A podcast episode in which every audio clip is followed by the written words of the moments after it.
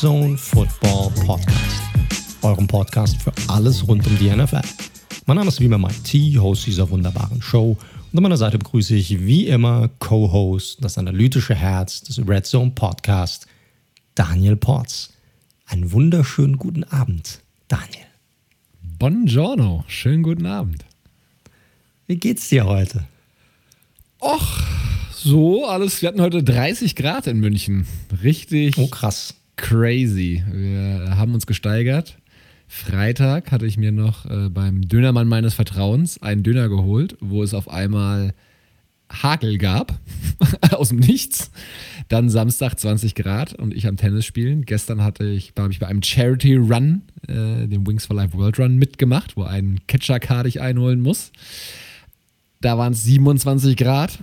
Ähm, und heute habe ich so ein bisschen in den Knochen gespürt, das Wochenende. Ich bin ja, wie ihr wisst, auch schon mit 30er mittlerweile. Und äh, nach den beiden sportlichen Aktivitäten, was durchaus mehr war als die Wochen zuvor. Bist du noch, bist noch recht fit unterwegs. Ja, aber die Pandemie hat mir auch so ein bisschen in den Zahn gezogen, ehrlich gesagt. Also das Ganze, was so Fitti und sowas angeht äh, und Laufen, das ist ein bisschen weniger geworden in letzter Zeit. Äh, von daher Tennis und Bei Laufen. mir auch. ja, bei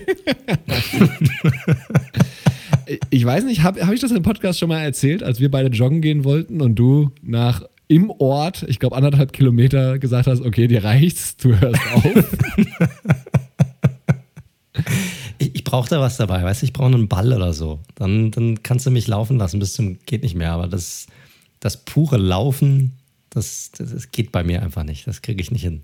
Okay, das heißt, wenn man dich als Punt-Returner oder sowas einsetzen würde, da hättest du Spaß dran. Das wird's absolut, absolut. Mich kannst du schicken mit jedem Ball, egal was. Hauptsache ein Ball, wie so ein Hund. Da renne ich dir hinterher bis zum Umfallen.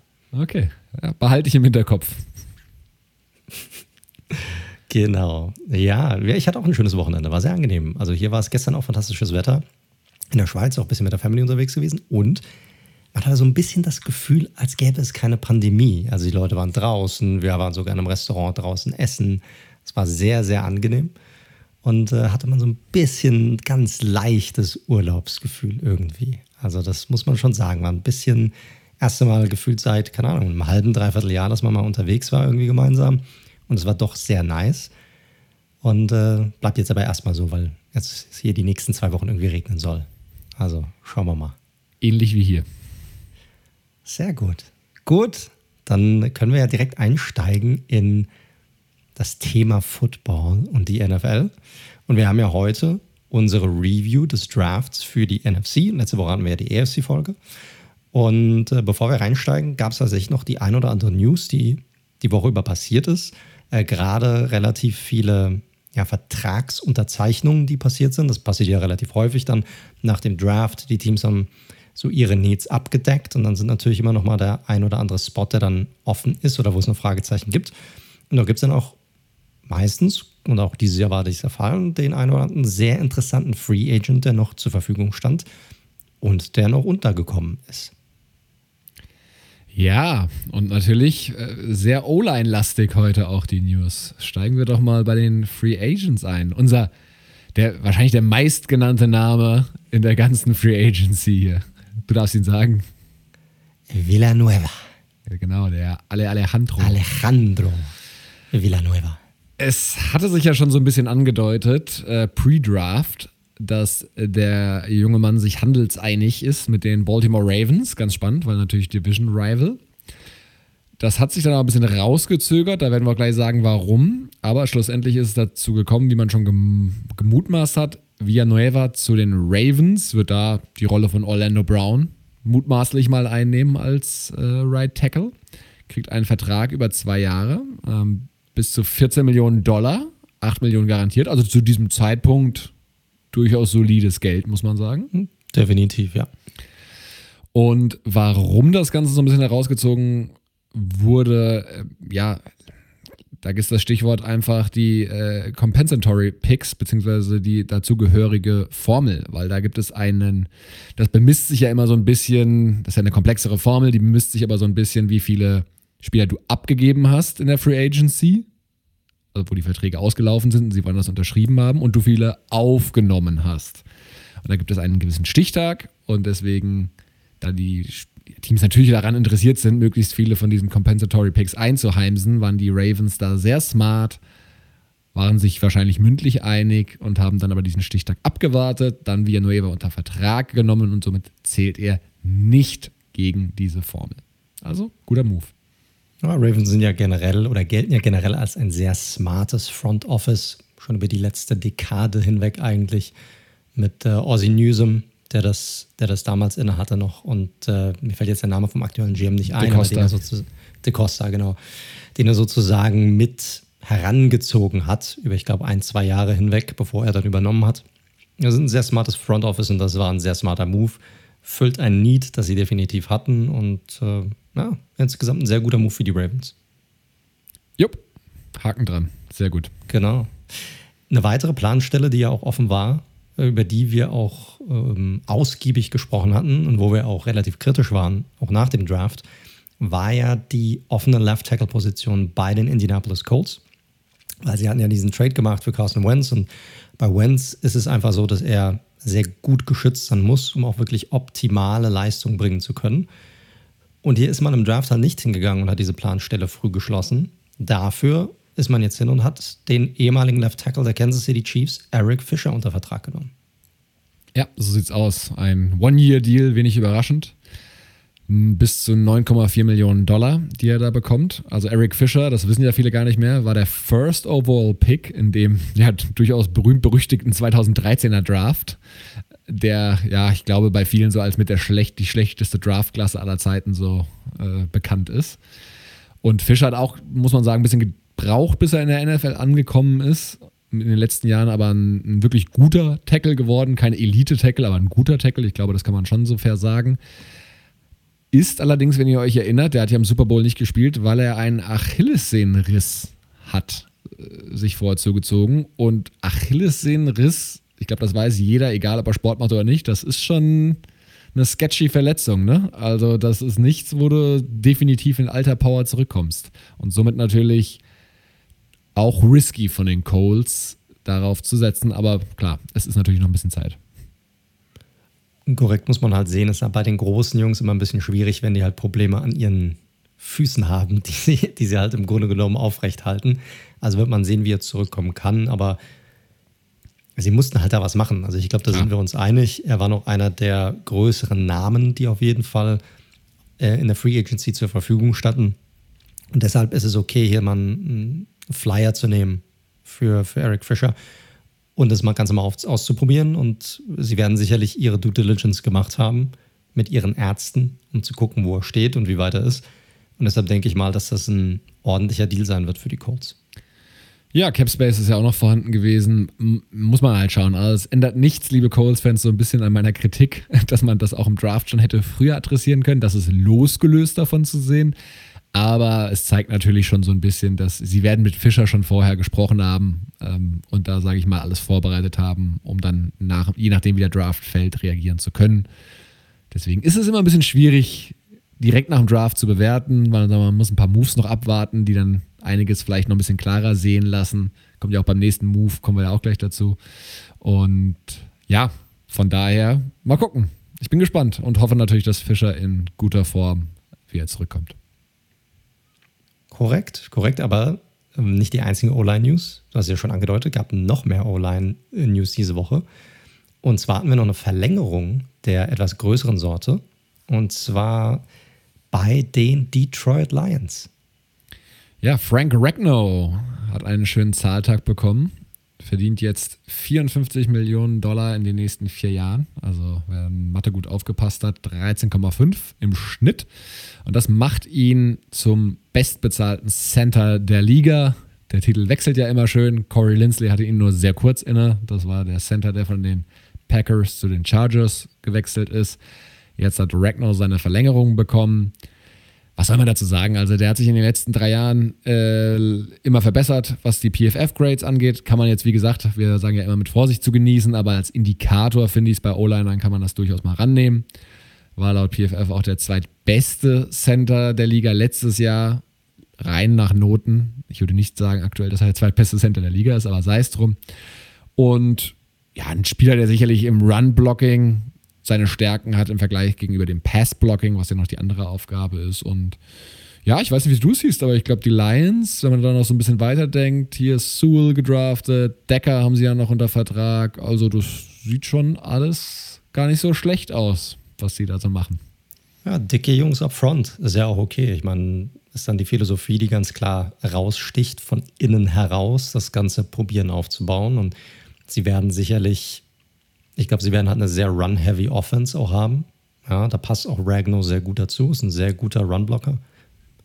Und deshalb passt das für mich. Also wenn das die Identität ist, die sie aufbauen möchten, davon gehe ich aus, dann passt er als Lyman da sehr gut hin. Ja, definitiv. Und wir hatten es zwar eigentlich später reingepackt, aber jetzt passt es so gut. Run Heavy und Lions, wer nicht mehr dazu beitragen wird, ist Carrion Johnson. Den haben sie nämlich released und der wurde auf dem Waiver Wire, das äh, läuft ja dann quasi einmal durch, also jedes Team hat dann je nach Reihenfolge oder Abschneiden des letzten Jahres die Möglichkeit, einen Spieler zu picken. Und da haben, wie ich auch relativ überraschend finde, die Eagles zugeschlagen. Also Carrion Johnson vorläufig, muss man mal schauen. Keine Riesen-News jetzt, aber bei den Eagles und nicht mehr bei den Lions. Ja, ich glaube, etwas größere News halt einfach, weil er ein ehemaliger Second-Round-Pick war. Ja? Genau. Er kommt halt jetzt in Running Back Room, der schon relativ voll ist. Da kommen wir auch nachher noch dazu, weil die Eagles hatten schon ja, ein paar Running Backs auf dem Roster, haben im Draft dann auch nochmal nachgelegt. Jetzt kommt Johnson noch dazu. Also die Frage ist, wie viele wollen sie wirklich auf dem Roster haben am Ende des Tages? Wer wird sich da, wer wird sich da durchsetzen können? Für mich zuallererst mal momentan eher so jemand, wo man sagt, wir schauen uns den mal an, gucken, warum das nicht ge wirklich gepasst hat oder geklappt hat auch bei den Lions, weil ich glaube, das fragen sich sehr viele, warum er auf einmal komplett außen vor war. Und ich glaube, das werden die Eagles auch machen. Die werden sich anschauen, ist ein weiterer Trainingscamp Body, wie man so schön sagt, wird man gucken, wird ein paar Carries bekommen und dann zu schauen, ob er dann am Ende des Tages einen Roster-Spot ergattern kann oder halt nicht. Ja, definitiv. Ist ja noch ein verhältnismäßig also junger Spieler, der ist ja erst drei Jahre, glaube ich, in der Liga. Also der ist noch genau. nicht so washed wie vielleicht der ein oder andere. Korrekt, korrekt. Dann haben deine Raiders noch einen sehr interessanten Move gemacht. Haben äh, Casey Hayward verpflichtet für ein Jahr, für 4 Millionen. 32 Jahre alt der Kerl mittlerweile. Was hältst du von dem Move? Ja, das meinte ich gerade eben so, wie manche Moves des Drafts auch im Nachhinein Sinn ergeben. Die Raiders wurden ja so ein bisschen kritisiert, dreimal aus Safety zugeschlagen zu haben, wobei der eine, wer aufgepasst hat, auch nicht als Safety announced wurde, sondern ähm, als Linebacker. Und sie haben in einem, wie so man schön sagt, korrespondierenden Move nach dem Draft auch erstmal Jeff Heath, also einen Safety, entlassen und auf Cornerback hatten sie wenig gemacht und sie hatten vor allem eine sehr jungen Secondary und haben jetzt mit Casey Hayward natürlich so eine, ja, das Ziel ist eine Veteran Presence natürlich da reinzuholen. Hayward, also ich denke schon, dass er über seinen Zenit drüber ist. Der war ja 16 und 17 im Pro Bowl, war auch mal Interception-Leader, glaube ich, 2016. Kommt jetzt auch aus einem Down-Year. Aber klar, die Connection ist offensichtlich. Gus Bradley, für die, die es nicht wissen, war vorher Defensive Coordinator bei den Chargers, ist es jetzt bei den Raiders. Das ist natürlich eine sehr ja, offensichtliche Connection. Hayward oder Sherman wurden die ganze Zeit mit den Raiders in Verbindung gebracht und Hayward ist jetzt natürlich ja, der einzige Spieler jenseits der 30 in dieser, mit Abstand äh, in, dieser, in dieser Secondary, die ansonsten aus vielen Picks äh, aus 18, 19, 20 besteht und kann sowohl in, also im Slot als auch outside spielen. Von daher der Move 4 Millionen bis zu 4 Millionen Dollar für ein Jahr, ich finde, kann man jetzt wenig falsch machen, ehrlich gesagt. Nein, nein, passt, passt. Ihr habt da auf jeden Fall noch jemanden gebraucht, ihr habt dort Erfahrung gebraucht, jemand mit einer gewissen Präsenz, wie du es gesagt hast. Passt für nämlich. Mal gucken, wie viel er noch im Tank hat am Ende genau. des Tages. Das wird man dann sehen. Ja, dann haben wir noch zwei, ich sag mal, interessantere Nachrichten, ne? die so ein bisschen nicht ganz Football, also doch schon Football-Nachrichten, aber irgendwie auch nicht ganz so wirklich, weil äh, wir haben nochmal ein Comeback. Tim Tebow, ja, wer, falls ihr ihn noch nicht kennt, der ehemalige Quarterback der Denver Broncos, gefeierter College-Football-Star, viele sagen vielleicht sogar der beste College-Football-Spieler aller Zeiten ähm, und ehemalige Quarterback, wagt nochmal ein Comeback mit 33 Jahren und zwar bei den Jacksonville Jaguars als Tight End. Ja, wild. Also ist nicht jetzt keine neue News, weil sich das über die letzten, boah, vier Wochen, fünf Wochen schon oder noch länger, glaube ich, so ein bisschen immer wieder angedeutet hat. Ja, man, man hat es halt so ein bisschen belächelt, ne? Also ja. als wäre das, ja gut, das wird eh nicht passieren. Was will der mit 33 Jahren nochmal Positionswechsel und dann keine Ahnung, wie lange er nicht gespielt hat. Ich glaube schon seit Ahnung, fünf Jahre das letzte Mal oder so. Ich, ich weiß es nicht mehr genau. Aber ewig her. Und ob der es dann nochmal auf den Roster packt und ob ihm ein Team dann überhaupt nochmal die Chance gibt, auf den Roster zu kommen, überhaupt ein Tryout zu machen, fand ich schon sehr gewagt, muss ich sagen.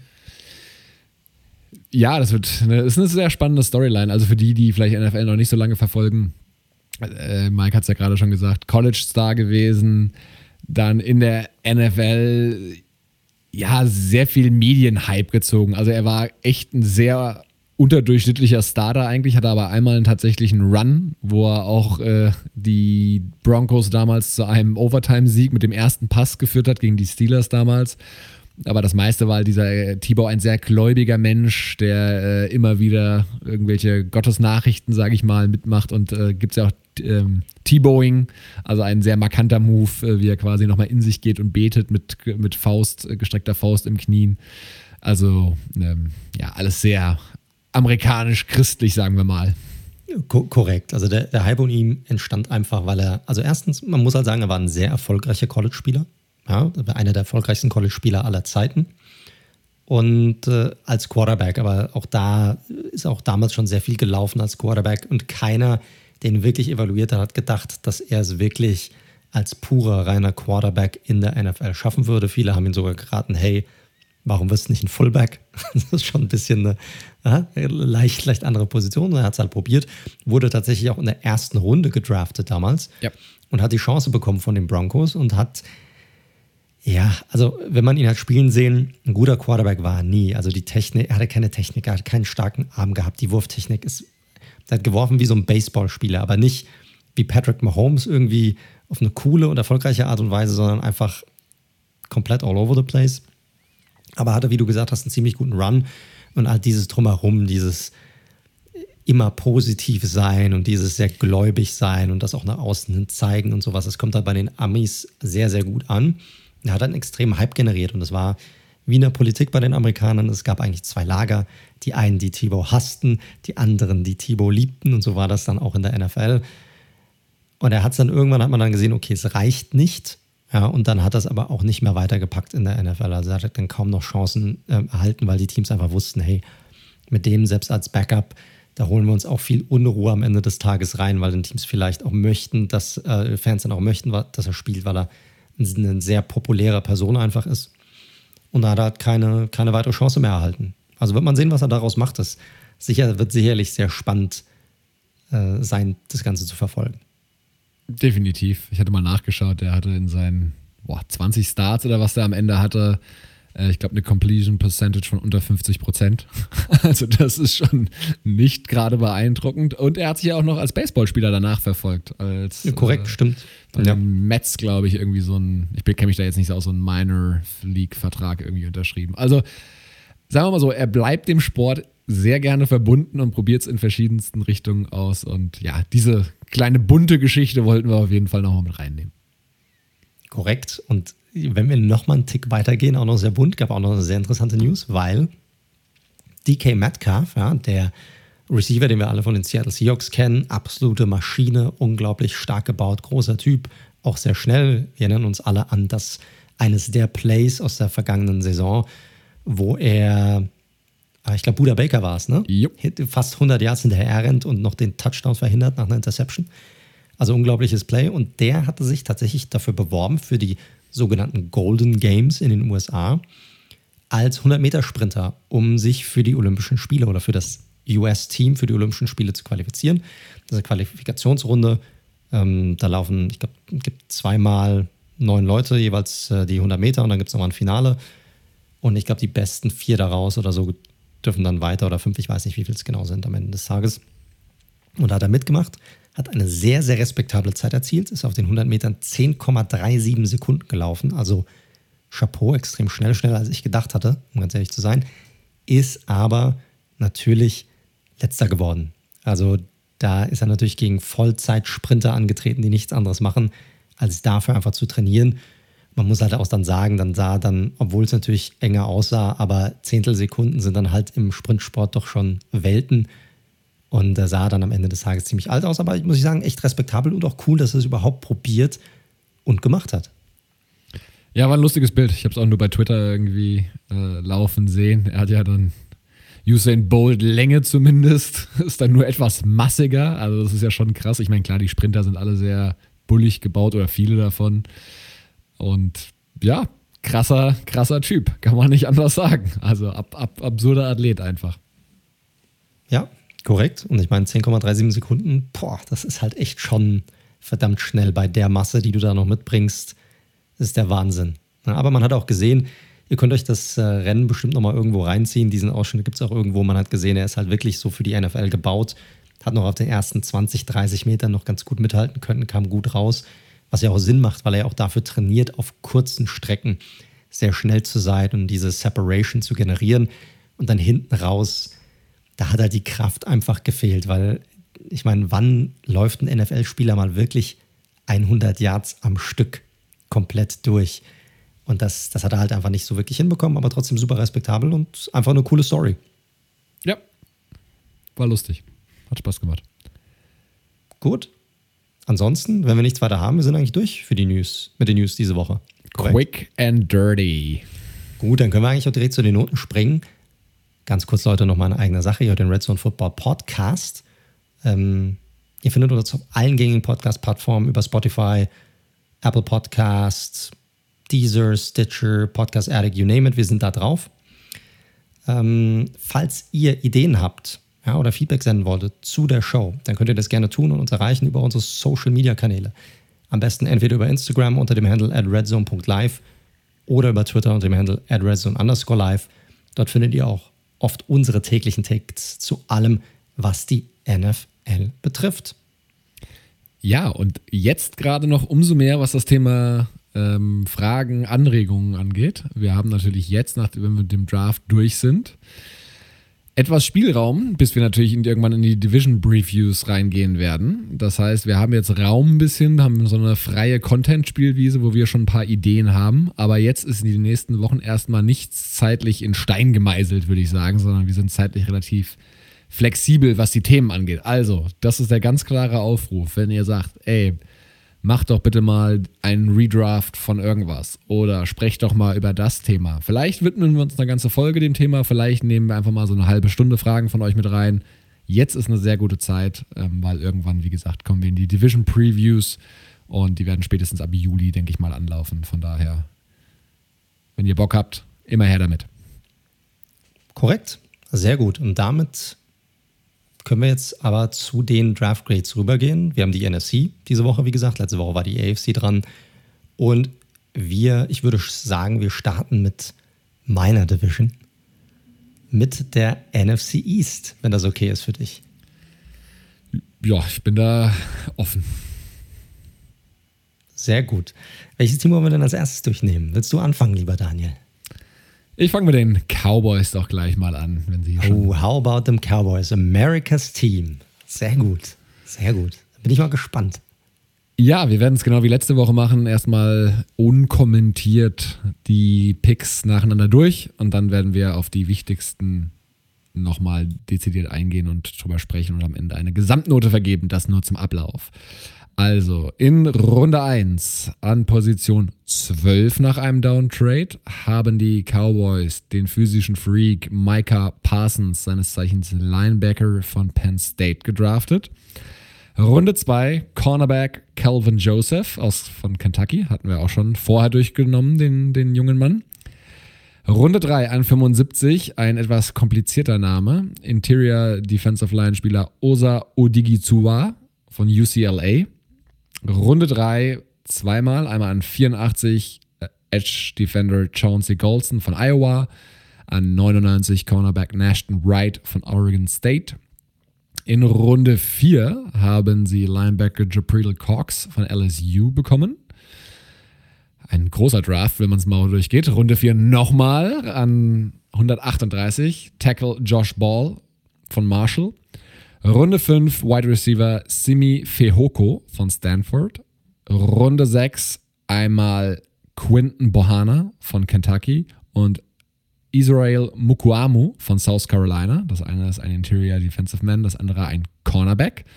Und Runde 7 zum Abschluss Guard Matt Fanyok von Nebraska. Also eine Wagenladung voller Picks. Ein voller Draft auf jeden Fall, das stimmt, ja. Da hast du recht. Viele kompliziertere Namen ist mir gerade mal wieder aufgefallen. Aber naja, sei es drum. Starten wir mal mit dem Offensichtlichen. Der Pick an Nummer 12. 12. 12. 12. 12. Nummer 12. an Nummer 12, wie es im Deutschen heißt. Äh, Micah Parsons.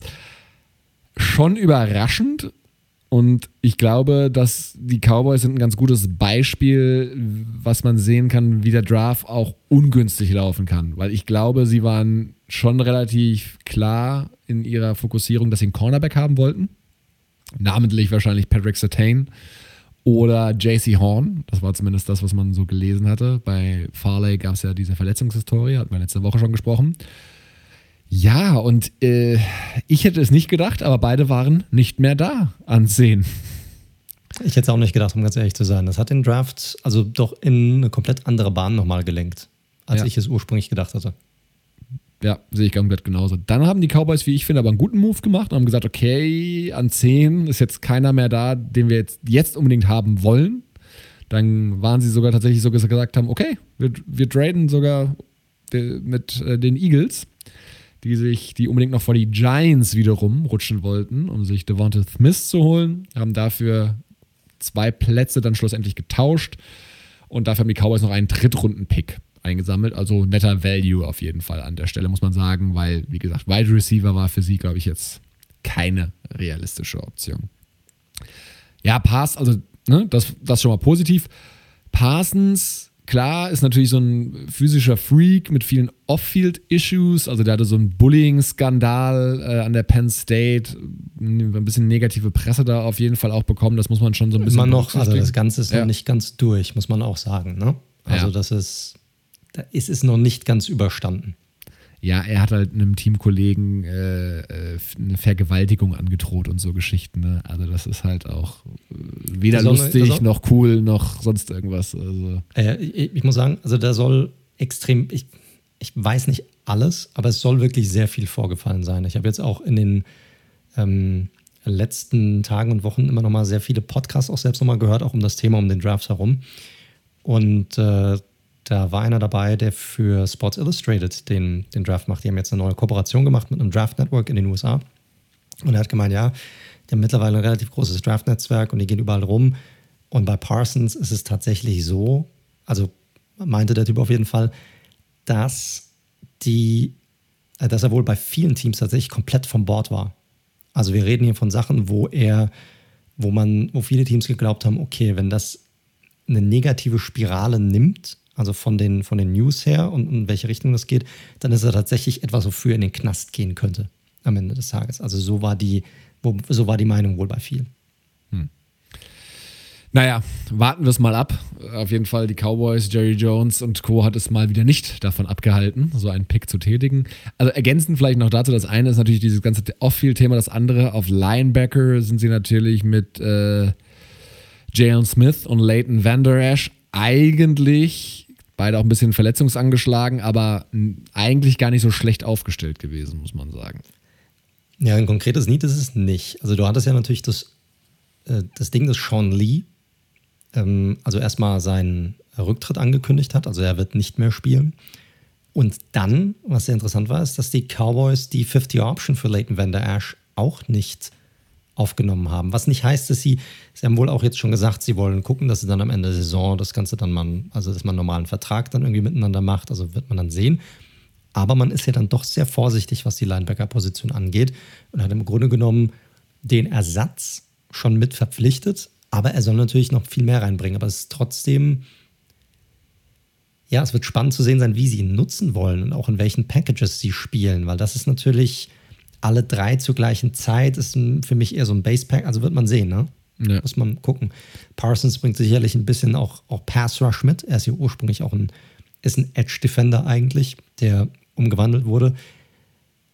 Aber bei ihm, er ist so super talentiert, aber ich weiß nicht, ob er wirklich so ein Three-Down-Linebacker ist, weil er hat schon seine Schwächen im, im Coverage, die er mitbringt. Deshalb ich weiß nicht, was ich von dem Pick so wirklich halten soll. Ich weiß nicht, wie du es siehst, aber ich weiß nicht, physischer Freak, ja, riesiges Talent, ja, aber nicht so wirklich das Hardcore-Need. Und ich weiß auch nicht, ob er wirklich so ein, ein Three-Down-Linebacker ist, ob ich dann wirklich eine gute Note vergeben kann für den Pick. Ja, ich bin da, also ich werde es ja gleich in der Gesamtheit machen. Ich bin mit dem, mit dem Pick, werde ich auch nicht, ich werde nicht so richtig warm damit auf jeden Fall, muss man es mal so sagen.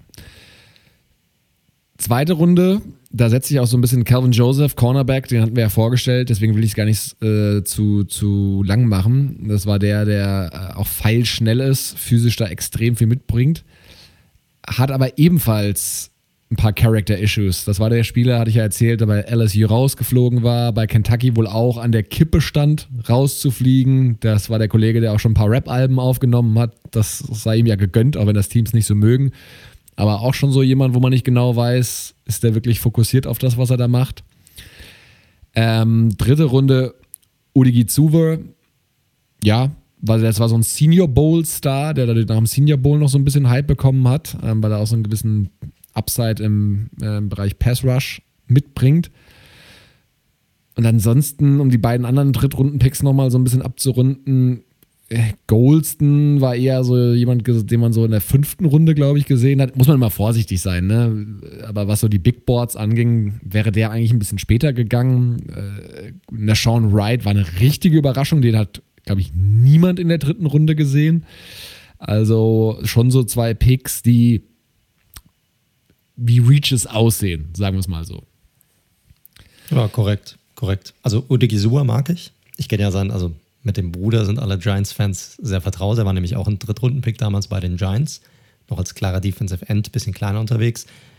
Ich mag den Spieler. Du hast den Senior Bowl schon genannt. Da sah er echt gut aus. Also sowohl im Practice als auch im Spiel selbst. Ist ein bisschen undersized. Also ich weiß noch nicht, wie sie ihn nutzen werden, weil die Cowboys ist natürlich alles sehr fluide und, und viele Hybrid-Defensiven mittlerweile. Aber ich glaube, so die Base ist ja bei den Cowboys eigentlich eine 4-3 und ich weiß nicht, wo er da so wirklich reinpasst, weil da ist er weder Defensive Tackle noch wirklich ein Defensive End. Der passt so in eine 3-4-Defense viel eher rein. In, äh, in so eine B-Gap-Position zwischen, zwischen Guard und Tackle. Muss man mal sehen, wie sie ihn einsetzen werden. Aber Talent bringt er auf jeden Fall mit. Ja, Runde 4, äh, auch Jabril Cox gilt als Stil so in der vierten Runde, muss man sagen. Den haben einige deutlich höher gesehen, den Linebacker von LSU. Ganz interessanter Spieler, weil der in Coverage wiederum seine Stärken hat, spielt ansonsten aber sehr ohne Power. Also so, der ist eigentlich, wenn du so willst, das Gegenteil von Parsons und korrekt, schlechter natürlich. Korrekt, ich wollte es gerade sagen. So als hätten sie zwei Linebacker für eine Position gedraftet. Ja, richtig.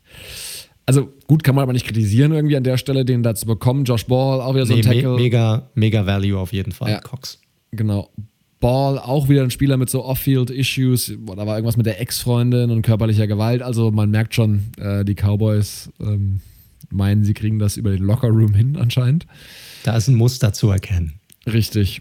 Und ja, hinten raus gab es noch mit Fehoko äh, einen Spieler, das ist ein sehr großer, schneller Spieler auf jeden Fall, der gut, fünfte Runde, ne? Aber der, das könnte vielleicht wirklich nochmal für den Wide Receiver Room, der ja ansonsten durchaus gut gefüllt ist, mit, mit, Cooper, mit CD Lamb, mit Gallup, ähm, vielleicht auch nochmal so eine nette Edition sein. Also, meine Bewertung, also es waren jetzt wirklich unfassbar viele Picks und es ist nichts dabei. Also Cox in der vierten Runde ist cool, Joseph an 44 ist ja, da ist schon Projection dabei. Parsons werde ich nicht so richtig warm. Also mir gefällt es nicht so richtig, ehrlich gesagt. Also ich kann nicht sagen, dass es ein scheiß Draft war. Das würde ich nicht sagen. Aber für die Anzahl an Picks und alles, na, weiß nicht. Also da lande ich nur bei so einer 2 Minus, habe ich mir notiert hier. Ja, ich muss ja immer ein bisschen vorsichtig sein. Das ist ja meine Division. Wie bewerte ich jetzt so die anderen Teams? Aber ich probiere da natürlich so rational wie möglich ranzugehen. Parsons habe ich schon alles gesagt. Mir gefällt der Pick nicht zu 100 Prozent, obwohl ich den Spieler an sich und das, was er mitbringt, sehr mag. Ja, weil ich glaube, du kannst ihn auch als Pass-Rusher sehr gut einsetzen. Das ist vielleicht so die Sache. Ne? Wenn du sagst, du nimmst ihn am, am Third Down und du nimmst ihn dann nicht als Coverage-Linebacker, sondern nimmst ihn dann wirklich als Pass-Rusher mit rein, weil er das drauf hat, dann glaube ich, hat er auf jeden Fall auch ein äh, Three-Down-Value, das er mit reinbringt. Joseph finde ich viel zu früh. Ich finde, ich mag auch den Typ Cornerback nicht für die Cowboys. Ja, er ist eher für mich ein Slot-Cornerback. Also, das ist für mich nicht so die, der Typ Cornerback, den, den sie hätten äh, draften sollen. Und die Gisua mag ich sehr als Spieler. Finde ich, ist ein guter Pick. Auch da muss man aber gucken, wie sie ihn einsetzen werden, weil er halt einfach ein bisschen klein ist für die Interior, finde ich. Der Rest, du hast schon angesprochen, ich finde die beiden anderen Drittrunden-Picks haben sie nicht gut eingesetzt. Das waren Reaches auch für mich. Und da fängt es dann natürlich schon an. Klar ist der Cox-Pick dann ein, ein guter Pick. Aber gerade die oberen Picks, da musst du halt gucken, dass du so viel Value wie möglich rausholst. Wenn du halt nochmal einen Flyer nehmen willst, also irgendein Projekt oder irgendjemand, den du mal ausprobieren willst, dann mach das in der fünften, sechsten, siebten Runde, da ist es scheißegal. Wenn du halt einen, einen in der fünften Runde nimmst, der ja ein siebten Runden-Pick ist oder sowas, das interessiert später keine Sau mehr. Aber die dritte Runde, das ist halt noch, das ist Tag zwei. Da musst du gucken, dass du mit so viel Value wie möglich rauskommst. Das sehe ich hier nicht. Und deshalb muss ich auch sagen, insgesamt, trotz der vielen Picks, habe ich die Cowboys auch nicht besser als vielleicht eine 3 Plus oder vielleicht so gerade noch eine 2. Ja, ich fand auch die Priorisierung der Themen, also wie gesagt, klar, Cornerback hast du natürlich gesehen, drei Picks auf Cornerback investiert, klares Need. Safety hätte man sicherlich auch nochmal nachlegen können. Da war die Klasse jetzt aber zugegebenermaßen auch nicht tief. Tiefe auf der O-Line nach letztem Jahr hätte ich mir noch so ein bisschen gewünscht. Ne? Gut, das soll wahrscheinlich dann Ball ähm, repräsentieren, mehr oder weniger. Also, ja, also, es kriegt mich einfach nicht, muss ich sagen. Es kriegt mich einfach nicht. Nee, weil halt einfach auch die Art der Spieler, die sie gedraftet haben, nicht so 100% passt zu dem, wie sie bisher gespielt haben. Obwohl man natürlich auch sagen muss, sie haben einen neuen Defensive Coordinator mit äh, Dan Quinn. Also muss man auch darüber nachdenken, dass er vielleicht nochmal ein anderes System, ein neues System mit reinbringt, andere Spieler dafür vielleicht auch haben möchte. Und deshalb muss man hier erstmal abwarten, in welche Richtung es da geht. Ja, man kann jetzt nicht davon ausgehen, dass das erste Jahr unter Mike McCarthy, dass sie da dann auch für die Defense einfach die gleichen Spieler dann nehmen. Ja, zu den Cowboys erstmal alles gesagt, würde ich sagen. Korrekt. Ich mache mal weiter mit den Eagles, weil ich glaube, das macht am meisten Sinn von der Draft-Reihenfolge her, vom Storyaufbau her so ein bisschen. Weil die Eagles, dort ist es ja schon genannt, die haben ja mit den Cowboys einen Trade vollzogen, was ja extrem ungewöhnlich ist, Leute. Also Inner Division Trades passieren eigentlich so gut wie nie. Deshalb haben wir sie auch gar nicht erst in Betracht gezogen. Zum Beispiel bei unseren Mock Drafts, da gab es keine Inner Division Trades, weil das macht man eigentlich nicht. Man probiert nicht dem anderen Team irgendwie einen Vorteil zu zu verschaffen, egal auf welche Art und Weise. Und äh, die Eagles haben es aber sehr smart gemacht, finde ich, weil es war relativ klar, dass die Giants unbedingt einen Wide Receiver haben wollten in diesem Draft. Und es gab diese drei Top Wide Receiver. Es gab Jamar Chase, es gab Jalen Waddle, Devontae Smith. Über alle drei haben wir ad nauseum geredet gehabt. Und der eine, der noch auf dem Board war, nachdem Jalen Waddle sehr überraschend sehr früh schon gezogen wurde, an Nummer 6 zu den, zu den Dolphins, war halt noch Devontae Smith und die Rumors vor dem Draft waren so, dass Joe Judge unbedingt Smith haben wollte, dass er wirklich den Extre Receiver sehr mochte. Und Receiver, äh, die, die Eagles brauchten unbedingt Receiver-Hilfe. Also eine der größten Needs bei denen auf dem Roster. Haben den Trade gemacht mit den Cowboys und haben den aktuellen Heisman Trophy-Winner gezogen. Und das ist für mich ein sehr, sehr guter Pick. Das schon mal vorweg. Also, das haben sie sehr gut gemacht. Ähm, und äh, haben sich sowohl stärker gemacht als auch ihrem direkten Kontrahenten in der Division so ein bisschen Schnippchen geschlagen, um ganz ehrlich zu sein. In der zweiten Runde sind sie dann hin und haben dann die O-Line adressiert. Generell nicht verkehrt, ne? weil auch da brauchten sie Hilfe und äh, haben Landon Dickerson von Alabama gedraftet. Und Dickerson ist eigentlich ein Spieler, der vom Talent her ja vielleicht auch ein Top 10, Top 15 Spieler hätte sein können, ohne Probleme. Ist ein Center, wird erstmal in den Pros im ersten Jahr zumindest auf der Guard-Position projiziert, weil die, ja, die ähm, äh, Eagles ja noch äh, Jason Kelsey haben als, als Center und man denkt, dass er dann irgendwann später übernehmen kann. Das Problem bei Dickerson ist jetzt nicht, dass er jetzt kein Talent hat, aber, aber er hat eine extrem große Verletzungshistorie, die er schon mitbringt, hat schon mehrere Kreuzbandrisse hinter sich, hat jetzt auch gerade am Ende der Saison sich wieder einen zugezogen also hier stellt sich für mich so ein bisschen die Frage, so weit oben auch in der zweiten Runde jemanden zu nehmen, der immer noch einen Kreuzbandriss ausheilt, wie sehr wird dir dieser Spieler in der kommenden Saison wirklich helfen können? Das ist für mich so ein bisschen die Frage.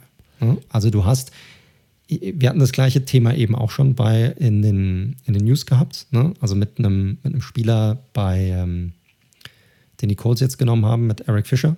Ja, ist natürlich nochmal eine andere Verletzung, aber auch da stellt sich natürlich die Frage, klar, die Ärzte werden sich das angeschaut haben, aber die Frage ist, du hast einen Rookie, der reinkommt, ne? da wird, du kommst auf NFL-Niveau rein. Man sagt bei so Verletzungen auch immer, du brauchst genauso lange, um wieder auf 100% zu kommen, wie auch die Verletzung gedauert hat. Also es wird, die Frage ist, wie stark wird er wirklich helfen können in diesem ersten Jahr und wie stark wird er auch Ne, er hat eine Verletzungsanfälligkeit ist da und den dann so früh zu nehmen, da kann ich keine gute Note geben. Ich habe hier eine 3 für mich für den Pick. Ich weiß nicht, wie du es siehst, aber es ist mir einfach es ist mir zu viel Risiko hier gewesen. Ihr merkt mal immer wieder, wer nicht das Briefing liest, ich hatte doch vorhin gesagt, wir gehen erstmal alle Picks kurz durch und dann sprechen wir darüber. Und jetzt machst du es wieder komplett ich anders. Ich mach's halt anders. Wir haben es auch letzte Woche anders gemacht. Das ist aber ja, scheißegal, Mann. Ich, ich rede halt gerne direkt, ich gehe halt gerne direkt durch. Dann lass mich so zu Dickerson direkt was sagen, komm. Ich finde es nicht so problematisch, ehrlich gesagt. Ich verstehe deinen Punkt.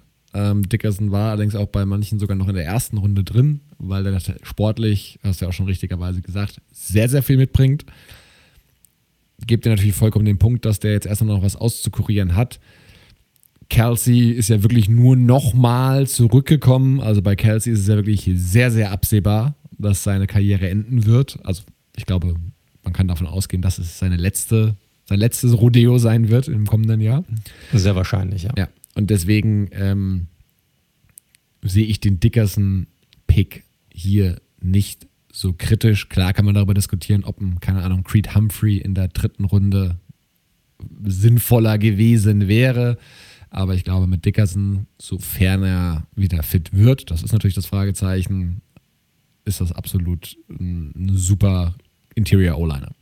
Korrekt. Ich glaube, über das Talent und über den Spieler selbst muss man nichts sagen. Das ist auch hier nicht die, der Kritikpunkt. Die Frage ist halt, ob du so hoch einen Pick für einen so verletzungsanfälligen Spieler aufnehmen willst. Das ist die einzige Frage hier. Aber gut, ich tue dir den Gefallen. Ich gehe die restlichen Spieler nochmal durch. Ähm, die Eagles hatten auch einige Picks. Ähm, immer noch an Tag 2, Drittrunden-Pick, haben sie für einen Defensive Lineman aufgewandelt. Milton Williams von Louisiana Tech war nie da. Value war auch da.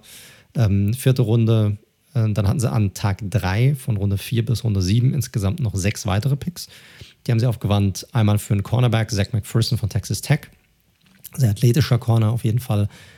Dann in der fünften Runde ähm, ein bisschen überraschend für den Running Back Kenneth Gainwell, Gainwell, also überraschend, weil er so weit gefallen ist. Man hat ihn schon deutlich weiter vorne gesehen, zweite, dritte Runde eigentlich. War jetzt nicht unbedingt Need, aber definitiv gutes Value hier bei Gainwell. Dann sind sie in der, in der sechsten Runde hin, da hatten sie drei Picks insgesamt zur Verfügung, haben wieder einen Defensive Lineman gedraftet. Marlon äh, Tuipoloto von USC, auch ordentliches Value hier. Auch hier, wie gesagt, Need ist vorhanden. Sie brauchen Unterstützung auf der Defensive Line sehr guter, ist ein guter Run-Defender. Dann sind sie hin, haben einen äh, Edge-Defender gedraftet, Edge Rusher mit Teron Jackson von Coastal Carolina. Ist ein ähm, Typ, der mega viel Production hatte im College. Konkurrenzniveau war aber erschreckend niedrig. Das hat man dann auch beim Senior Bowl gesehen. Du hattest ihn Senior Bowl ja auch, wie gesagt, vorhin schon erwähnt. Da konnte er leider nicht herausstechen. Und dann haben sie nochmal einen Safety gedraftet, einen Jacoby Stevens. Das ist ein ja, absolutes Projekt, so ein bisschen Tweener. Da weiß man noch nicht, ob er Safety oder Linebacker spielen will, wird, weil er ja, knapp 300, äh, 200, 330, 230 Pfund auf die Waage bringt. Hm. 330 Pfund Safety wäre auch mal was Neues. Und äh, dann in der siebten Runde nochmal ein Edge Defender mit Patrick Johnson von Tulane. Meiner Meinung nach hier ein guter Value Pick, guter reiner Pass Rusher. Also geht man hier nochmal ein bisschen durch. Ich glaube, die ersten beiden Runden haben wir gut, haben wir eigentlich ähm, besprochen gehabt. Ansonsten, ähm, unabhängig dessen, ich fand Runde 3, 4, 5 und 6 insgesamt eigentlich ganz gut. Noch die nächsten vier Picks haben sie gutes Value hier rausgeholt. Milton Williams, den Defensive Line in der, in der dritten Runde, der wurde dort auch oft hingemockt, ist ein, ähm, bringt auch Pass Rush Ability auf jeden Fall mit. Ein bisschen in, in, unkonstant der, der Spieler, aber ein sehr interessanter Spieler. Zach McPherson, der Cornerback, ist ein auch sehr athletischer Corner. Auch da, es war definitiv ein Need vorhanden, deshalb gehe ich da auch mit. Gainwell, ja, ich glaube, Value ist auf jeden Fall da. Ne? Ich glaube, gegen das Value hier kannst du eigentlich gar nichts sagen. Ist aber jetzt nicht unbedingt ein Need gewesen. Ich meine, wir hatten ja eben schon bei der Verpflichtung von ähm, Kieran Johnson drüber geredet, wie voll dieser Running Back Room ist bei den Eagles. Ist auch ein sehr ähnlicher Running-Typ meiner Meinung nach wie Miles Sanders, aber ist trotzdem ein guter Back Backup, den man hier jetzt verpflichtet hat. Muss man ja, sagen. Vielleicht, vielleicht generell äh, Leute, nur mal so Need versus Value. Also generell ist es natürlich schon sinnvoll, nach Value zu gehen und nicht ein reines Need-Gepicke zu betreiben. Aber klar, du wirst natürlich auch über den Draft probieren müssen, das ein oder andere Need zu erfüllen. Das wird nicht anders gehen. Ähm, es ist, ist illusorisch. Die einzigen, die vielleicht wirklich nur nach Value mutmaßlich picken konnten, wären vielleicht die Buccaneers dieses Jahr gewesen. Ansonsten haben Korrekt. die anderen Teams dann doch eben auch Needs. Und ja, Need-Gepicke wird manchmal so ein bisschen ähm, negativ behaftet gesagt, aber es lässt sich eben nicht komplett ausschließen, muss man ganz klar sagen. Ja, und wie vorhin schon erwähnt, ich glaube, hinten raus ist es relativ wurscht, wenn du dann Flyer nimmst und sagst, hier, das ist, wir sehen hier mega Value, also nehmen wir jetzt den Spieler, auch wenn wir das Need nicht haben. Sie haben Defensive Linemen haben sie sehr viele gedraft, insgesamt vier Stück, zweimal Interior, zweimal Edge Rusher. Da brauchten sie auch Hilfe. Das haben sie gemacht, das haben sie gesehen, wie gut die Jungs dann am Ende des Tages auch sind, wird man sehen. Ich, wie gesagt, ich fand Patrick Johnson in der siebten Runde war ein ziemlich guter Value Pack hier. Teran Jackson fand ich jetzt nicht so prickelnd, muss ich sagen. Vor allem, weil sie für ihn auch nochmal hochgetradet haben, um ihn zu picken. Den hätten sie wahrscheinlich auch als undrafted Free Agent bekommen können. Ja, und ansonsten, man muss sagen, insgesamt, darüber haben wir jetzt noch gar nicht gesprochen, das waren jetzt nur die Picks, aber zum Draft gehört ja auch das, alles, was vor dem Draft auch noch passiert, sind, passiert ist da waren die Eagles ja auch extrem fix unterwegs, haben ja viel getradet. In diesem Blockbuster-Trade waren sie ja mit drin mit den 49ers und mit den Miami Dolphins. Und wenn man jetzt mal drauf schaut auf die Picks, die die Eagles nächstes Jahr haben, zwei First-Round-Picks, zwei Second-Round-Picks, ein Third-Round-Pick, also an den ersten zwei Tagen fünf Picks. Am dritten Tag haben sie auch nochmal fünf Picks, das sind insgesamt zehn Picks.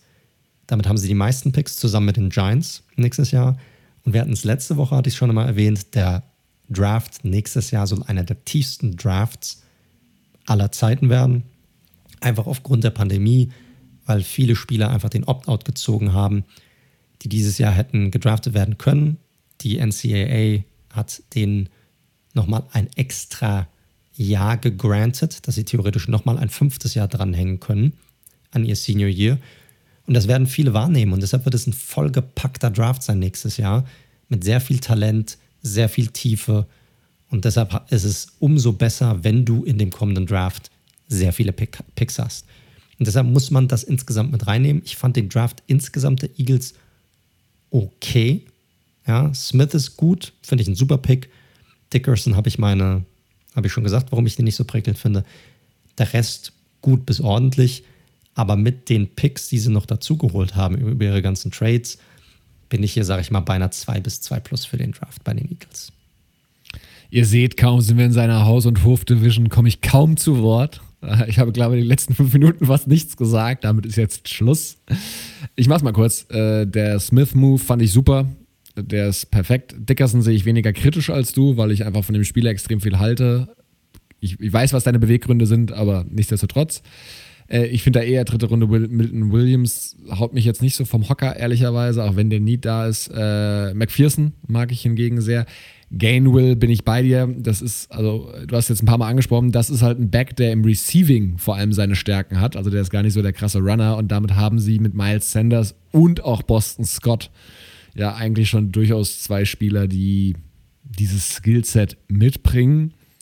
Ja, aber wie gesagt, wie du schon gemeint hast, ist es super Value, den in der fünften Runde, der wurde von vielen äh, dritte, vierte Runde gesehen. Deswegen kann ich das nicht kritisieren. Ähm, hinten raus äh, finde ich tatsächlich Stevens eigentlich auch noch sogar einen ganz interessanten Pick, auch wenn er natürlich ein, Pro äh, ein Projekt ist, ganz klar. So, also von daher sind wir bei der, ich glaube, Einschätzung der Klasse gar nicht so weit auseinander. Für mich ist nur, wiegt noch dieser Deal mit den Dolphins ähm, noch ein bisschen positiver, muss man sagen weswegen ich den insgesamt schon, also nicht weit auseinander, aber ich dem, dem Eagles Draft eine äh, 2 Plus definitiv geben kann, vielleicht sogar eine 1 Minus. Aber ich sage jetzt mal 2 Plus. Ja, dann sind wir eigentlich kaum auseinander, um ganz ehrlich zu sein. Also das passt schon. Wie gesagt, die haben einen guten Draft hingelegt. Insgesamt durch die ganzen Trades und sowas haben sie viel, viel Value noch dazu gewonnen. Deshalb kann man zu den Eagles eigentlich relativ wenig sagen. Das haben sie schon gut gemacht. Die haben natürlich trotzdem tausend Fragezeichen jetzt zur kommenden Saison ne, auch was den Quarterback angeht. Darüber haben wir jetzt noch gar nicht geredet, ne, weil Justin Fields war noch da. Den hätten sie auch noch nehmen können. Ja, da hattest du ja auch letzte Woche nochmal eine relativ starke Meinung dazu. Ja, das könnte man ihnen hier theoretisch oder du könntest denen das theoretisch hier auch sehr negativ auslegen, wenn du das wollen würdest. Stimmt. Aber sie haben Jalen Hurts noch auf dem Roster und das zeigt auch so ein bisschen das Commitment, das sie dann gegenüber Hurts auch haben.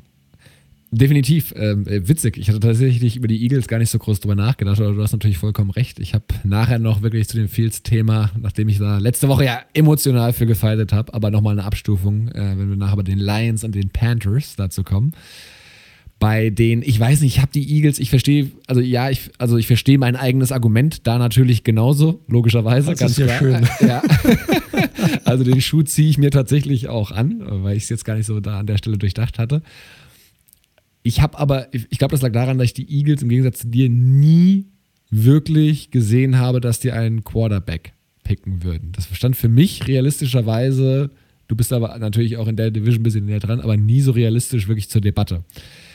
Aber ich bin mal gespannt. Also sie haben ja nur Unrestricted Free Agent Jamie Newman noch hinzugeholt, der wird nicht die Lösung sein, aber jetzt haben sie halt Flacco und Hurts ich, ich will jetzt das Thema von letzter Woche nicht nochmal aufmachen, auch weil es eine sehr interessante Diskussion war. Und wir werden das Thema sicherlich nochmal diskutieren, wenn wir zu den anderen Teams kommen. Korrekt. Aber es ist jetzt nicht irgendwie so, also wenn ich mir jetzt die beiden Needs angucke auf den Positionen und die Quarterbacks, die da sind, als hätten jetzt irgendwie die Broncos ein höheres Need gehabt, Fields zu draften, als die Eagles. Ich weiß, was du meinst. Ich habe es jetzt auch nicht, ne? Und in den News waren jetzt nie die Eagles wirklich im Gespräch. Aber wenn du dir den Quarterback-Anrufen an, anguckst, dann müsstest du eigentlich sagen, dass die Eagles noch viel größeres Need gehabt hätten, Fields zu draften als die Broncos. Ja, und da ist meine Argumentation und die wird sich nachher auch nochmal bei zwei anderen Teams so ein bisschen. Also es gibt für mich ein Ranking, wie sehr ich den Fields, das Auslassen des Fields-Pick kritisiere. Und das kann man an der Stelle jetzt schon mal da sagen. bin ich mal gespannt. Ja. ja. Also es wird, wird nachher nochmal kommen, deswegen bei den Broncos finde ich es am schlimmsten. Und warum auch bei den Eagles beispielsweise, du hast es schon angesprochen, die sind, was Draft-Picks angeht, loaded nächstes Jahr. Die können, die werden, glaube ich, auch keine überragende Saison spielen und die können auch wieder hochgehen nächstes Jahr. Was ich bei anderen Teams nicht ganz so easy sehe. Bei den Broncos beispielsweise im kommenden Jahr, das ist für mich da so ein bisschen die Abstufung. Eagles haben, glaube ich, gute Chancen nächstes Jahr dennoch einen Franchise-Quarterback der Zukunft zu bekommen, wenn es Hurts nicht ist. Ich bin bei Hurts noch sehr skeptisch, ehrlich gesagt. Sehe ich noch nicht so hundertprozentig. Ich muss aber auch sagen, das, was wir von ihm gesehen haben, war besser, als ich gedacht hatte. Ah. Ich weiß jetzt nicht, ob ich diese, ob ich diese Dose jetzt aufmache oder ob ich sie später aufmache. Lass mal weiter, wir sind schon sehr lange in dieser Division ja, ja, unterwegs. Da hast, du recht, da hast du recht, absolut, absolut. Okay, wir reden über das Thema nachher nochmal. Ähm, aber ja, das sind für mich die Eagles, guter Draft, können weiter, gerne weitermachen mit dem nächsten Team. So, können wir auch gleich wieder über Quarterback reden, ne? Nee. Das Washington Football Team steht bei mir auf der Agenda als nächstes. Also, ich halte mich jetzt an meine eigenen Spielregeln und gehe es erstmal durch. In Runde 1 an Position 19 leicht überraschend Linebacker Jamin Davis von Kentucky. Zweite Runde an 51 Tackle Samuel Cosme von Texas, den Longhorns. Runde 3 zwei Picks, einmal Cornerback Benjamin St. von Minnesota und Wide Receiver Diami Brown, North Carolina. Über den hatten wir auch schon mal gesprochen gehabt. Runde 4 Tight John Bates und Safety Derek Forrest. Runde 6, den hatte ich letzte Woche schon mal erwähnt, als für mich einer der besten Namen des ganzen Drafts. Long Snapper Cameron Cheeseman von Michigan. Hat mir sehr gut gefallen. Hätte natürlich, hätte nach Green Bay gehört, ist klar. Absolut, absolut. Runde 7, der Vollständigkeit halber, zwei Edge Defender, einmal William Bradley King von Baylor und Shaka Tony von Penn State und last but not least Wide Receiver Dex Milne von BYU. So, wenn wir da mal reingehen. Erste Runde, Davis war so ein bisschen so ein Riser im, im Draft, in den letzten Wochen vorm Draft. Ja, auch jemand, der natürlich ein toller Athlet ist, sich sehr gut bewegt, sehr agil ist alles, hat eine große Reichweite Und ich habe auch Linebacker immer mal wieder hingemockt, auch beim Washington Football Team. Ich glaube, Wuso Karamoa hatten wir im ersten Draft. Ich bin mir jetzt gerade nicht hundertprozentig sicher. Ähm, auch beim, beim Washington Football Team. Boah, aber den Spieler an 19 finde ich schon. Mh, hm, fand ich ein bisschen früh, ehrlich gesagt. Und ich meine, die, die, das Washington Football Team ist ja weit weg von einem fertigen Roster, ne? Also da hätte ich mir was anderes gewünscht, muss man ganz klar sagen. Ich weiß nicht, also da, da hätte ich halt gedacht, sie gehen wirklich Wide Receiver mit Bateman beispielsweise. Wir haben über nichts anderes geredet die letzten Wochen, um ganz ehrlich zu sein. Die, das Ding ist, äh, Linebacker war tatsächlich ein Need, ja, das sie definitiv. hatten. Das ist einfach so. Man muss aber natürlich auch sagen, dass die Defense schon eine sehr, also sie haben schon eine sehr, sehr starke Defense. Die hatten eine Top, Top 5 Defense und sie werden, wenn alles gut geht, sie haben sehr viele junge Spieler, auch die kommende Saison eine Top 5 Defense haben. So, wenn alles normal läuft. Da ist für mich die Frage, musst du dann wirklich mit deinem ersten Pick dann nochmal diese Defense, die eh schon sehr stark ist, nochmal verstärken? Oder nochmal deine Offensive, die echt auch Probleme hatte, irgendwie so in die Spur zu kommen letzte Saison? Klar, du hast sie verbessert, du hast Curtis Samuel dazu gewonnen, du hast immer noch einen der besten jungen Wide Receiver auf dem Roster mit ähm, Terry McLaurin. Terry McLaurin, danke dir. Und du hast mit Ryan Fitzpatrick jetzt einen sehr erfahrenen Signal Caller dazu bekommen. Aber das Ding ist, mir fehlt so ein bisschen die körperliche Präsenz.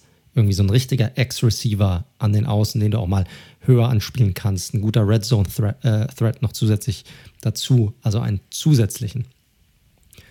Und äh, da hätte mir Bateman einfach sehr, sehr gut gefallen an dieser Stelle, muss ich sagen. Oder generell ein Wide Receiver. Und deshalb fand ich das aus meiner Sicht war es nicht optimal, auch wenn Davis natürlich ein, auf, allein von der Physis her, ist ein sehr, sehr spannendes Prospekt. Ist einfach so. Aber ja. ich fand es einfach ein bisschen, ein bisschen zu hoch. Ja. Danach wird es nach meiner Meinung nach deutlich besser. Cosmi an 51 fand ich super. Hatten wir, glaube ich, in beiden Mockdrafts ja. in Runde 1. Ähm, Korrekt. Also ein wirklich guter, guter Tackle. Und ja, den an der Position zu kriegen, ist äh, natürlich exzellent. Ähm, St. Just auch spannender Cornerback auf jeden Fall. Groß, große Reichweite, äh, müsste eigentlich auch gut in die, ist, ist ja, krass für einen Corner. Ja, müsste in die Defense aber auch schematisch gut reinpassen. Diami Brown, hatten wir auch drüber gesprochen, ist ein ganz spannender Spieler, weil der definiert sich vor allem über Speed und der hat, sage ich mal, was Route Running angeht, noch nicht so viel gezeigt, weil der hatte im Endeffekt eine Route und die ist geradeaus und dann wurde, er wurde ihm der Ball zugeworfen. Das muss man natürlich mal schauen, wie sich das übersetzen lässt in die NFL. Aber klar, gibt natürlich in Kombination mit so einem Ganzlinger wie, wie Fitzmagic, der das Ding ja ganz gerne mal tief knallt und, oder lang wirft, je nachdem, wie ihr es wollt, ähm, könnte das auch durchaus äh, zumindest unterhaltsam werden. Ähm, Forrest finde ich auch ganz spannend und passt ja auch ganz gut rein auf jeden Fall über Longsnapper werde ich jetzt nicht anfangen zu philosophieren. Ähm, da kann man höchstens drüber philosophieren, ob man den am sechsten Tag nehmen muss, aber sei es drum. In ja. der sechsten Runde, nicht am sechsten Tag. Äh, ja, sorry, in der sechsten Runde, genau, so ist es. ja, und also zu den beiden Edge, Shakatoni hatte ich auch mal was zu gelesen. Penn State, der war in der siebten Runde, glaube ich, dass der da war, auch noch relativ überraschend. Spannend. Spannender Spieler auf jeden Fall. Also bringt super viel Power mit. Der Typ ist ein, ist ein sehr talentierter Edge-Rusher. Ja. Ein bisschen roh, ein bisschen klein auch, aber bringt, bringt viel mit. Spannender Spieler. Ja. Ja, und Milne ist halt so ein Spieler, der kommt halt nicht über die, die Athletik, ist halt im Gegensatz zu Brown dafür allerdings, was sein Route Running angeht, ähm, ja, doch, doch sehr ansprechend, muss man sagen. Aber ja, ich kann das Thema nur immer wieder erwähnen, was in der siebten Runde da gedraftet wird, muss erstmal froh sein, wenn es es ins, im ersten Schritt mal ins Practice Squad schafft wenn es dann wirklich in, den, in, den, in das Finale, in den finalen Kader reinkommt, dann ist das schon, ich will nicht sagen überraschend, aber schon ein großer Erfolg. Deswegen. Was mich in der Bewertung dazu bringt, dass ich den, wie gesagt, den Davis-Pick, ich kann jetzt nicht das Washington Football Team da völlig für verdammen, diesen Pick gemacht zu haben. Er gefällt mir noch nicht und ich fand es halt anders besser gefunden. Ich fand es ansonsten aber gerade Runde 2, 3, 4 hat mir gut gefallen und deswegen bin ich schlussendlich bei einer 2 Plus gelandet. Ja, kann ich eigentlich mitgehen. Also vielleicht eine 2. Nicht ganz eine 2 plus, aber vielleicht eine 2. Beim Davis-Pick bin ich, den haben wir besprochen, da bin ich bei dir, den finde ich nicht so geil. Nicht, weil er kein interessanter Spieler ist. Ne? Also hatten wir schon besprochen, Cosmi finde ich auch super. Die beiden Drittrunden-Picks finde ich sehr gut. Da haben sie wieder viel Value auch mit reingeholt. Und ähm, der Rest, Shakatoni finde ich gut, Milne hat es schon genannt, finde ich gut. Es sind ein paar gute Spieler dabei. Runde 4, 6, ja, der Long Snapper, das muss halt nicht sein. Ne? Also da kannst du vielleicht nochmal jemanden reinholen, der, der vielleicht irgendwie sofort hilft. Aber wenn du dir gerade Tag 1, Tag 2 anguckst, da haben sie schon gute Spieler reingeholt, auch wenn vielleicht Davis etwas zu hoch gegriffen ist. Dafür, ich meine, äh, schon mal, wenn du sie tauschen würdest, wenn du jetzt Cosmi an 19 packst und Davis an 51, dann wird keiner was sagen von uns beiden wahrscheinlich. Ja, das ist ja die, die, die Diskussion hatten wir ja. mit Leatherwood und Merrick natürlich auch letzte korrekt. Woche. Aber am Ende des Tages sind es die Spieler, die du dann hast und da kannst du dann nicht sagen, da haben die, hat, hat Washington am Ende einen guten Draft gehabt, ja, hinten raus, okay, ja. Und deshalb würde ich in 2, 2 plus bin ich vielleicht sogar doch bei dir ja. am Ende. Puh, wir sind schon lange in dieser Division unterwegs und jetzt kommen erst die Giants. Mir, mir schwan Böses. Ich, nein, ich probiere mich zu beeilen. Ich probiere mich zu beeilen. Also die Giants, wir haben ja schon ein bisschen über sie geredet. Äh, sie hatten eigentlich ursprünglich den elften Pick gehabt. Und ähm, da war es eigentlich ein offenes Geheimnis, dass sie da Devontae Smith draften wollten, sofern er noch zur Verfügung stand. Die Eagles haben da einen Strich durch die Rechnung gemacht und äh, alle Giants-Fans auf Twitter wieder mit ihren Gettleman rausrufen, im Grunde genommen. Und man hat ihn verteufelt. Und dann hat er zum ersten Mal in acht Jahren als General Manager runtergetradet. Trader Dave, die Legende von Trader Dave wurde sozusagen geboren an diesem Tag und hat einen sehr, sehr guten Trade hinbekommen, muss man sagen. Die Bears sind, haben hochgedraftet für Justin Fields und er konnte in diesem Draft noch einen Fünftrunden-Pick abstauben, um aber viel wichtiger für nächstes Jahr einen Viertrunden-Pick und den Erstrunden-Pick der, der Bears. Also äh, sehr, sehr viel rausgeholt ein sehr guter Trade hier für die Giants, die dann runtergetradet sind auf 20 und dann trotzdem einen Wide Receiver bekommen haben. Jetzt natürlich nicht einen auf dem Niveau der erstgenannten dreien mit Kadarius Tony von Florida, aber jemand, der sicherlich nach dem Catch einer der interessantesten und spannendsten Spieler überhaupt in diesem, in diesem Draft war und in der vergangenen College-Saison. Sehr dynamischer Spieler, sehr flink unterwegs, sehr, sehr schnell ist ein Spieler, der immer noch so ein bisschen die Position lernt, war ursprünglich Quarterback, ähm, konnte sich aber wirklich jedes Jahr verbessern, hat letzte Saison eine sehr, sehr gute Saison gehabt. Ein, ein klasse Highlight-Reel auch, muss man, solltet ihr euch mal reinziehen. Sehr spannender Spieler und zeigt auch einfach, dass die Giants einfach all in sind, was Daniel Jones angeht. Also nochmal eine weitere Waffe hinzufügen. Und ähm, ja, jetzt zusammen mit Kenny Galladay, Sterling Shepard, Darius Slayton, sehr, sehr spannender Receiving Core auf jeden Fall hier. Sie hatten aber natürlich, ne, sie waren ein 6 und 10 Team, dieser Roster, es hat immer noch sehr viele Löcher und sie hatten mehrere Needs. Ein großes, vielleicht sogar mit das größte Need, war definitiv das Need eines Edge Rushers. Und äh, wir sind sogar hin und haben, ja, bei, oder bei vielen Mock Drafts zum Beispiel war Quitty Pie oder Pay wurde zu den Giants gemockt. Aziz Ojolari wurde zu den Giants gemockt, sogar in der ersten Runde teilweise.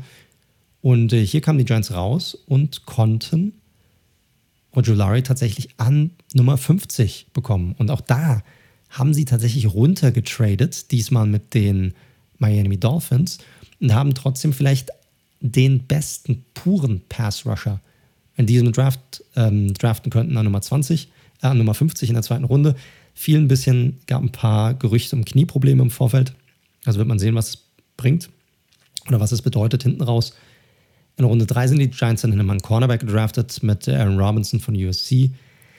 Äh, UCF war jetzt kein wirkliches Need. Die Giants sind relativ loaded in der Secondary. Aber Robinson ist ein unglaublicher Value-Pick hier. Also Gettleman meinte auch, der war in den Talks, ihn auch an Nummer 50 zu nehmen, wo man dann Julari gedraftet hat. In einigen Mocks-Drafts war er sogar ein Erstrunden-Pick, also ein sehr, sehr gutes Value hier. Ist ein sehr großer, sehr kräftiger Slot-Corner tatsächlich trotz seiner Größe. Ähm, auch sehr guter Run-Defender, also mega Value hier. Kann unterschiedlich eingesetzt werden, wirklich interessant. In der vierten Runde, ähm, also Giants hatten an Tag 3 dann noch drei weitere Picks. Viertrunden-Pick, ein Edge Rusher mit Allison Smith von Northern Iowa. Ist so ein bisschen Projekt-Pick, bringt viel Upside mit. Gardemaße für einen Edge Rusher. auch sehr produktiv, aber halt auf einem sehr niedrigen Niveau. Muss man mal gucken, was er bringt. Und dann hatten sie noch zwei Sechs-Runden-Picks. Einmal ein Running Back mit Gary Brightwell von Arizona. Ja, den Pick mag ich jetzt nicht ganz so. Ist ein, ein sehr, sehr guter Special Teams Player. Und man braucht definitiv noch Running Backs, weil man hat momentan nur zwei auf dem Roster. Aber er ist halt so ein klarer Powerback. Bringt jetzt nicht wirklich viel ja, Überraschendes oder Besonderes als Runner mit. Aber hier hat das Special Teams Value sicherlich eine sehr große Rolle gespielt, ihn, ihn zu draften. Und da haben wir nochmal einen weiteren Value-Pick genommen und wieder ein Cornerback, diesmal Rodarius Williams, den Bruder von Greedy Williams von Oklahoma State, der auch sicherlich, ich sag mal, ein, zwei Runden früher hätte gehen können. Aber auch hier wieder, Need war jetzt nicht wirklich, aber definitiv ordentliches Value. Deshalb insgesamt, wenn ich mir jetzt den Draft angucke, mit dem Trade, mit den Spielern, die man dann doch auch bekommen hat, wo ich glaube, dass man an den Positionen teilweise sehr gutes Value bekommen hat oder wenigstens dem Pick entsprechend Value erhalten hat, ähm, muss ich sagen, mit dem Trade und mit dem ähm, äh, auch Value, das man nächstes Jahr reinbekommen hat, gebe ich den Giants, auch wenn ich vielleicht ein bisschen biased bin, eine 1 minus. Wie siehst du das? Ja, also ich glaube, man kann die Giants durchaus schon als, das werden wir zwar später nochmal thematisieren, aber als Gewinner der Offseason äh, titulieren, also sowohl was Free Agency angeht als auch Draft. Ich bin dabei fast allen Punkten eigentlich grundsätzlich bei dir. Ähm, sagen wir mal so, ich bin jetzt nicht der riesen Kadarius Tony Fan. Ich glaube, das ist aber dann auch sehr. Es gibt, gab halt diesen krassen Drop-off nach den Top 3. Das haben wir jetzt auch schon mehrmals Korrekt, thematisiert. Ja. Dann gab es für viele so den viertbesten Receiver, das war Bateman, aber eigentlicherweise war in diesem Tier danach, hing es halt so ein bisschen davon ab, was für einen Spielertypen du willst. Ne? Willst du eher so einen kleinen, Korrekt. quirligen wie Elijah Moore, der ja dann, glaube ich, Anfang der zweiten Runde gegangen ist? Willst du jemanden wie Tony? Willst du jemanden wie Bateman, eher so einen physischen? Von daher, jo, klar. Und mit einem physischen Receiver haben sie ja mit ähm, Galladay durchaus äh, sich schon reingeholt gehabt. Deswegen der Trade Down, super, super Value, haben natürlich extrem davon profitiert, dass die Chicago Bears gesagt haben, okay, fuck, jetzt, jetzt müssen wir ran. Ähm, wurde vorher schon so ein bisschen gemutmaßt, dass dieser, ich glaube, wir hatten auch mal drüber gesprochen, dass dieser Spot 11 ganz sexy sein könnte, ist, ähm, ja. Äh, weil er eben die, ja, in dem Draft die richtige Höhe hat. Ähm, dementsprechend passt. Äh, Ujulari kann ich nichts hinzufügen. An 50 ist natürlich mega, genauso wie äh, Robinson an 71 äh, mega ist. Äh, zu Smith kann ich ehrlicherweise gar nicht so viel sagen. An Runde 6, ja, Brightwell, 6, ja, Tiefe. Sei es drum. Einzige, ich habe gar, gar nicht wirklich viele Kritikpunkte. Das Einzige, was mich ähm, überrascht hat, ist, dass sie O-Line gar nicht adressiert haben im Draft. Das ist Nicht so ein Punkt, dich. wo ich mich schon gewundert habe, gerade weil wir beim guten Dave wissen, der legt ja auf die Lines durchaus auch Wert. Und das hat mich dann schon gewundert, weil die O-Line war, das ist ja kein Geheimnis, letztes Jahr ein Problem. Ja, und das ist dann so ein bisschen das Ding, ne? Also ich hätte mich ja auch nicht gewundert oder ich hätte mich auch sehr gefreut, wenn man hingegangen wäre und hätte man zum Beispiel einen Wyatt Davis in der dritten Runde gedraftet, der ja auch noch zur Verfügung stand als, als Beispiel einen weiteren Guard. In dem Presser nachher war relativ deutlich, hat gemeint, ja, ihr seht halt einfach die O-Line anders, als wir sie sehen. Also wir sind zufrieden mit dem, wie die sich entwickelt hat, mit den Spielern, die wir haben. Man, ne, noch nicht so viel Tiefe. Man hat Zach Fulton dazu geholt. Man hat äh, Nate Solder ist ja jetzt auch wieder dabei als weiterer Swing Tackle sozusagen. Aber die Line ist sehr, sehr jung. Also man hofft hier natürlich, dass man hier eine sehr junge Line zusammen hat, die zusammen wächst und dann natürlich hoffentlich produced und die müssen pro produzieren. Und ich glaube, so wie sie gepickt haben und auch die Free Agency, ist so ein bisschen das Ding, dass sie natürlich hoffen, dass diese Line wenigstens ordentlich ist und die Receiving-Optionen, die sie hinzugefügt haben, dazu führen, dass, der, dass Jones vielleicht den Ball einfach früher los wird, dass man deutlich kreativer sein kann mit der Offensive und dass deshalb dann die Line vielleicht nicht so die allergrößte Rolle spielt. Ja, ist immer so die, die Frage, was willst du? Willst du eine Average Line und sehr gute Receiving Options oder willst du eine sehr gute Line und Average Receiving Options? Also was bringt dich weiter? Ne? Das ist immer so ein Für und Wider. Und die Giants gehen halt so ein bisschen den, den ersten Weg. Wird man sehen, ob das erfolgreich sein wird oder nicht. Ähm, wird man auch sehen, was sie noch in der Free Agency jetzt noch machen. Also wer ist da noch zur Verfügung? Ein Trey Turner zum Beispiel ist immer noch ein Free Agent, ist auch noch da. Äh, Gettleman hat ihn damals gedraftet zu den Panthers. Frage ist, wie viel Kohle wird er haben wollen? Ja, vielleicht gab es auch schon Gespräche. Vielleicht wird man sagen, hey, warte noch mal ein bisschen. Vielleicht probiert man sich gerade auch noch irgendwie zu einigen. One-Year-Deal, prove it, was auch immer. Tiefe fehlt, Erfahrung fehlt da ein bisschen, da bin ich komplett bei dir. Aber wird man sehen, was da noch passiert. Ja, definitiv. Man kann ja logischerweise nur das bewerten, wie wir Stand heute Korrekt. sind. Da Genau. wirkt es, wie gesagt, vorbehaltlich dessen, dass sie vielleicht noch jemanden hinzufügen. So als ob sie das ein bisschen ignoriert hatten. Aber deswegen bin ich auch bei einer 1 minus. Ich hätte es, wie gesagt, ich hätte es gerne gesehen, wenn sie in irgendeinen der ersten drei Runden noch was äh, oder vielleicht vierte Runde nochmal auf Tackle gemacht hätten. Haben sie nicht. Deswegen ist es für mich nicht ganz perfekt, aber sie haben mit dem Trade Down inkludiert sehr, sehr guten Value mindestens mal in den ersten drei Runden gezogen. Korrekt. Gut. Und damit sind wir durch mit der NFC East. Endlich. Können wir weitermachen? Gehen wir rüber, bleiben wir in einer kalten Division, gehen wir in die NFC North rüber. Und äh, da darfst du gerne anfangen. Welches Team nimmst du? Komm, äh, starten wir mal mit den Packers. Machen wir uns gleich mal beliebt. Das hängt davon ab, welche Note du denen dann gibst. Ja, das werdet ihr ja gleich hören. Also, aber ich glaube, die Packers-Fans haben schon, schon eine Vorahnung, weil ich stehe mit dieser Meinung auch nicht ganz alleine da. Aber gucken wir mal. Die Packers haben in Runde 1 natürlich keinen Wide Receiver genommen, sondern einen Cornerback. Eric Stokes von Georgia. Zweite Runde Center Josh Myers, Ohio State. Dritte Runde, da war es dann soweit. Und natürlich ist es ein, es muss ja so kommen, wenn sie einen Wide Receiver draften, dann heißt er auch noch A.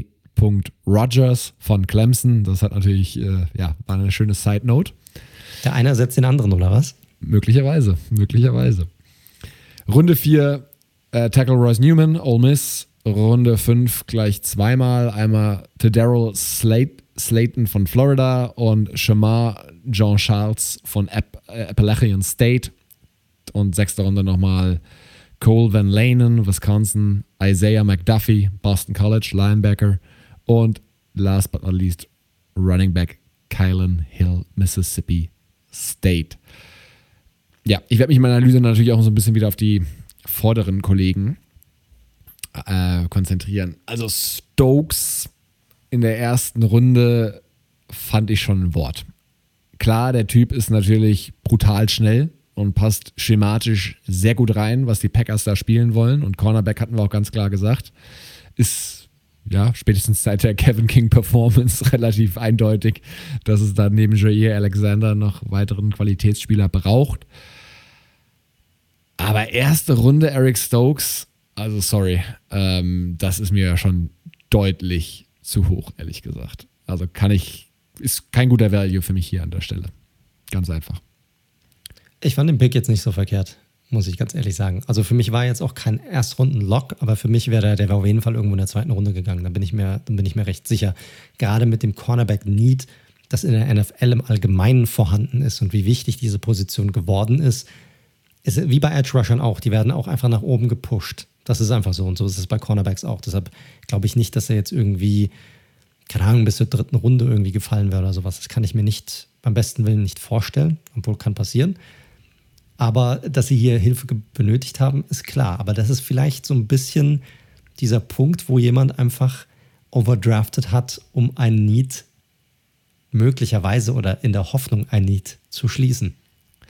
Ja, das ist für mich, das ist für mich halt so ein ähnlicher Pick wie, wie, wie Leatherwood letzte, Jahr- letzte Woche bei den Raiders. Ne? Du kannst den Spieler ja durchaus mögen, das ist ja alles gut. Aber Stokes ist für mich mindestens mal 15 bis 20 Plätze vermeintlich zu früh. Ich weiß, es wird bestimmt irgendwo einen Report geben. Ganz dringend wollten den die Buccaneers holen, irgendwie an 32 oder keine Ahnung, die Bills an 30. Ähm, egal. Also, Stokes, meiner Meinung nach, zu hoch. Myers fand ich dann noch den größeren Head-Scratcher, ehrlich gesagt. Das fand ich krass. Das fand ich viel, viel schlimmer als den Stokes-Pick. Ja, weil da war Creed Humphrey beispielsweise noch verfügbar. Ich glaube, der ist direkt danach gegangen. Ähm, ja, bei den Chiefs. Ja, genau, Klar. direkt danach ja, zu genau. den Chiefs. Ja, genau. genau. Ja. Und rein von dem, was wir jetzt wissen, ist Humphrey der bessere Center. Mann, ich hätte Miners over, over Myers genommen. Also hätte ich auch. Also ja. Genau, achso, stimmt, der war ja auch noch da, Quinn Miners, der ist hier ja. das, das, das Buschwunder ähm, sozusagen. Korrekt, genau. Ja, also auch irgendwie so ein bisschen Head-Scratcher. Rogers, dritte Runde, 85, fand ich okay. Hat für mich gepasst. Und wie gesagt, ich kann es ja schlecht kritisieren, ähm, dass, sie, dass sie mal einen Wide Receiver nehmen. Und der ist, ein, ist ein explosiver Spieler, der natürlich, sag ich mal, auch was so seinen Route Tree angeht, mh, hm, mal gucken müssen. Da muss er auch noch ein bisschen was zulegen, auf jeden Fall aber erstmal natürlich so ein bisschen eine weitere Waffe für vermutlich Aaron Rodgers. Wir wissen ja noch nicht, wie die Saga weitergeht. Da wird jetzt, glaube ich, auch so kurzfristig nichts passieren. Das wird sich alles noch ein bisschen hinziehen. Ähm, deswegen gehen wir ja logischerweise erstmal von Rodgers als Quarterback aus. Ja, wenn wir dann weitergehen an den dritten Tag, ähm, Jean Charles, ganz spannender Spieler auf jeden Fall als ähm, als Outside Cornerback. Finde ich ganz interessant. Mal gucken, was der da so in diesem, auf dem Roster so bewerkstelligen kann. Ähm, das, wie gesagt, die Position haben sie ja sozusagen doppelt adressiert. Ja, Colvin Lane von Wisconsin, pff, mal gucken, äh, ob der das Final Roster schafft. Da bin ich jetzt mal ein bisschen skeptisch. Und auch Isaiah McDuffie ähm, ist jetzt nicht wirklich was, was mich jetzt wahnsinnig irgendwie vom, vom, vom Sockenhaut so, ne? Also mal gucken. Ich finde halt, und das ist auch so mein Punkt, sie haben halt sehr nach Need gedraftet und Value so ein bisschen außen vor gelassen. Das ist einfach so. Und ja, die ersten, ja, Rogers vielleicht so ja, wobei Rogers eigentlich auch, ne? Ah, ich habe Tackle Royce Newman noch äh, vergessen. Aber alle ersten vier Picks sind eigentlich alle zu früh ge ge gezogen worden, wenn man so vom Konsensus Big Board so ein bisschen ausgeht. Ne? Ähm, Stimmt schon, ja. Und das halt konstant und das bei den vier wertvollsten Picks. Und dann kann ich halt nicht sagen, dass das ein geiler Draft war, weil da fehlt mir halt einfach der Value. Und deswegen bin ich bei den Packers bei einer 3 minus. Uh. Uh das ist ja, ich meine, wir reden immer noch von der drei Leute und das ist eigentlich ja keine so, ist immer nur eine befriedigende Note am Ende des Tages, aber in Draft Grade Terms ist das schon extrem schlecht. ja, es ist mit den Packers halt irgendwie, also letztes Jahr, vielleicht ist 3 Minus auch zu krass, letztes Jahr der Draft war ja noch verheerender, muss man sagen, auf jeden Fall, Korrekt. was sie da gemacht haben. Korrekt. Das ist ein äh, mega Upgrade zu vergangenem Jahr. Das, das, das stimmt definitiv. Aber mich macht es ja echt so ein bisschen kirre, die Alternativen, die noch da waren und wo sie ihre Spieler so ein bisschen geholt haben. Ja, stimmt schon. Stimmt schon. Hast du absolut recht. Also ich finde den Draft auch nicht wirklich gelungen. Du hast sehr nach Need. Also die haben drei Offensive Linemen haben sie gedraftet. Ja, das ist, war auch ein Need bei den, bei den Packers oder ist ein Need bei den Packers. Die sie halt gedraftet haben, ja, da lässt sich halt drüber streiten. Rogers ich finde, Rogers ein interessanter Spieler, weil er ein sehr explosiver Spieler einfach ist. Wenn man sehen, wie er sich an die NFL da gewöhnen kann, was er noch so im Petto hat, generell. Und ansonsten, ja, also ich bin eigentlich, ich bin eigentlich bei dir. Vielleicht sehe ich es nicht ganz so mega kritisch, weil ich auch den Stokes-Pick nicht so mega kritisch sehe. Aber vielleicht eine 3 oder eine 3 plus. Aber generell bin ich, also eine 2 würde ich denen nicht geben. Ja, tut mir leid, liebe Packers-Fans. Ähm, ich weiß, es gibt sehr viele von euch, hier in Deutschland. Aber draften, das, äh, nee, das war jetzt die letzten beiden Jahre nichts, muss man sagen. Das stimmt. Da hast du absolut recht. Dann Gut. wollen wir doch mal zum Team gehen, das vielleicht ein bisschen besser gedraftet hat. Hm? Möglicherweise. Ja, möglicherweise. Ich mache mal weiter mit den Chicago Bears. Mit unserem allzeit beliebten Pick, Justin Fields. Ich gehe mal kurz durch. Die Packers hatten insgesamt sieben Picks, also relativ normal aber nur zwei an den ersten beiden Tagen. Und zwar einen First-Round-Pick, den haben sie genutzt für Justin Fields. Ja, Trade hatten wir schon besprochen mit den Giants. Ihren vermeintlichen Franchise-Quarterback gezogen in der ersten Runde. Dann sind in der zweiten Runde hin und haben ein weiteres Need gefüllt mit einem Offensive Tackle, Tevin Jenkins von Oklahoma State. Auch hier Need und Value haben ja sehr gut ähm, zusammengepasst. Sind dann hatten dann keinen Pick in der dritten Runde, hatten keinen Pick in der vierten Runde, konnten dann erst wieder in der fünften Runde draften, haben also dann auch hier wieder hin, haben einen Tackle gedraftet, Larry Borum von Missouri. Dann hatten sie drei Sechstrunden-Picks, haben erst Running Back Khalil Herbert gedraftet von, von Virginia Tech. Über den hatten wir auch kurz mal gesprochen in unserer Offensivtalente-Folge. Äh, Wide Receiver gedraftet mit Daz Newsom. Auch Wide Receiver definitiv ein Need gewesen. Für die Bears sind sie natürlich jetzt relativ spät angegangen. Ging aber natürlich nicht, nicht eher durch die anderen Picks. Dann noch ein Cornerback gedraftet mit Thomas Graham Jr. von Oregon und ein Defensive Lineman mit Kairis Tonga von BYU. Um mal kurz rüber zu gehen, also den Justin Fields Pick für die Packers finde ich das einen fantastischen Pick. Für die Bears. Äh, für die Bears, sorry. Sorry, Packers-Fans. Sorry. für die Bears finde ich das einen fantastischen Pick. Super gemacht, zur richtigen Zeit hochgetradet. Klar, sie mussten auch was abgeben, das ist der Fall. Aber ich glaube, das hat sich hier definitiv gelohnt. Sie sind auch von, und das ist der Punkt, den ich irgendwann mal machen will mit dir, einfach. Ich finde, ähm, ein Quarterback zu draften hat mindestens, hat mindestens genauso viel mit Opportunität zu tun, wie mit Timing, wann du einen Quarterback draftest. Und ich finde, dass die Bears momentan sehr gutes Timing haben, einen, einen Quarterback zu draften, weil sie einfach jetzt nicht competen werden. Das, ich glaube, das können wir jetzt schon sagen. Die sind nicht ready, um wirklich konkurrenzfähig zu sein. Aber vielleicht in zwei, drei Jahren, wo dann Fields auf dem Punkt ist, wo er vielleicht ein bisschen weiter ist und auch ready ist, wirklich konkurrenzfähig zu sein. Wir sind uns aber einig, dass die Bears die letzten zwei Jahre dachten, sie wären ready, oder? Das mag sein, ja. Das kann sehr gut sein sogar. Klar, sie haben es probiert. Trubisky war halt nicht der richtige Quarterback dafür. Korrekt. Ähm, ich finde auch den Tevin Jenkins-Pick einen sehr, sehr guten Pick. Ja, sehr gutes Need. Jenkins teilweise auch sehr oft in der ersten Runde gesehen worden.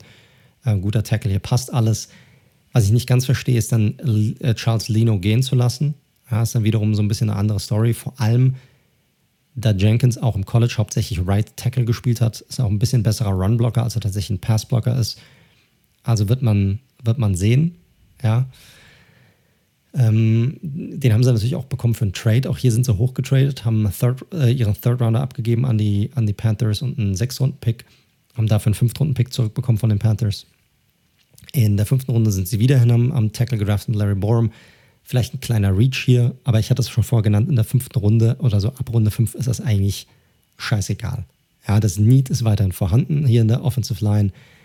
Ist ein massiver Typ, sollte eher Guard spielen, fast 340 Pfund ähm, wird man sehen, wie der sich akklimatisieren kann an die NFL.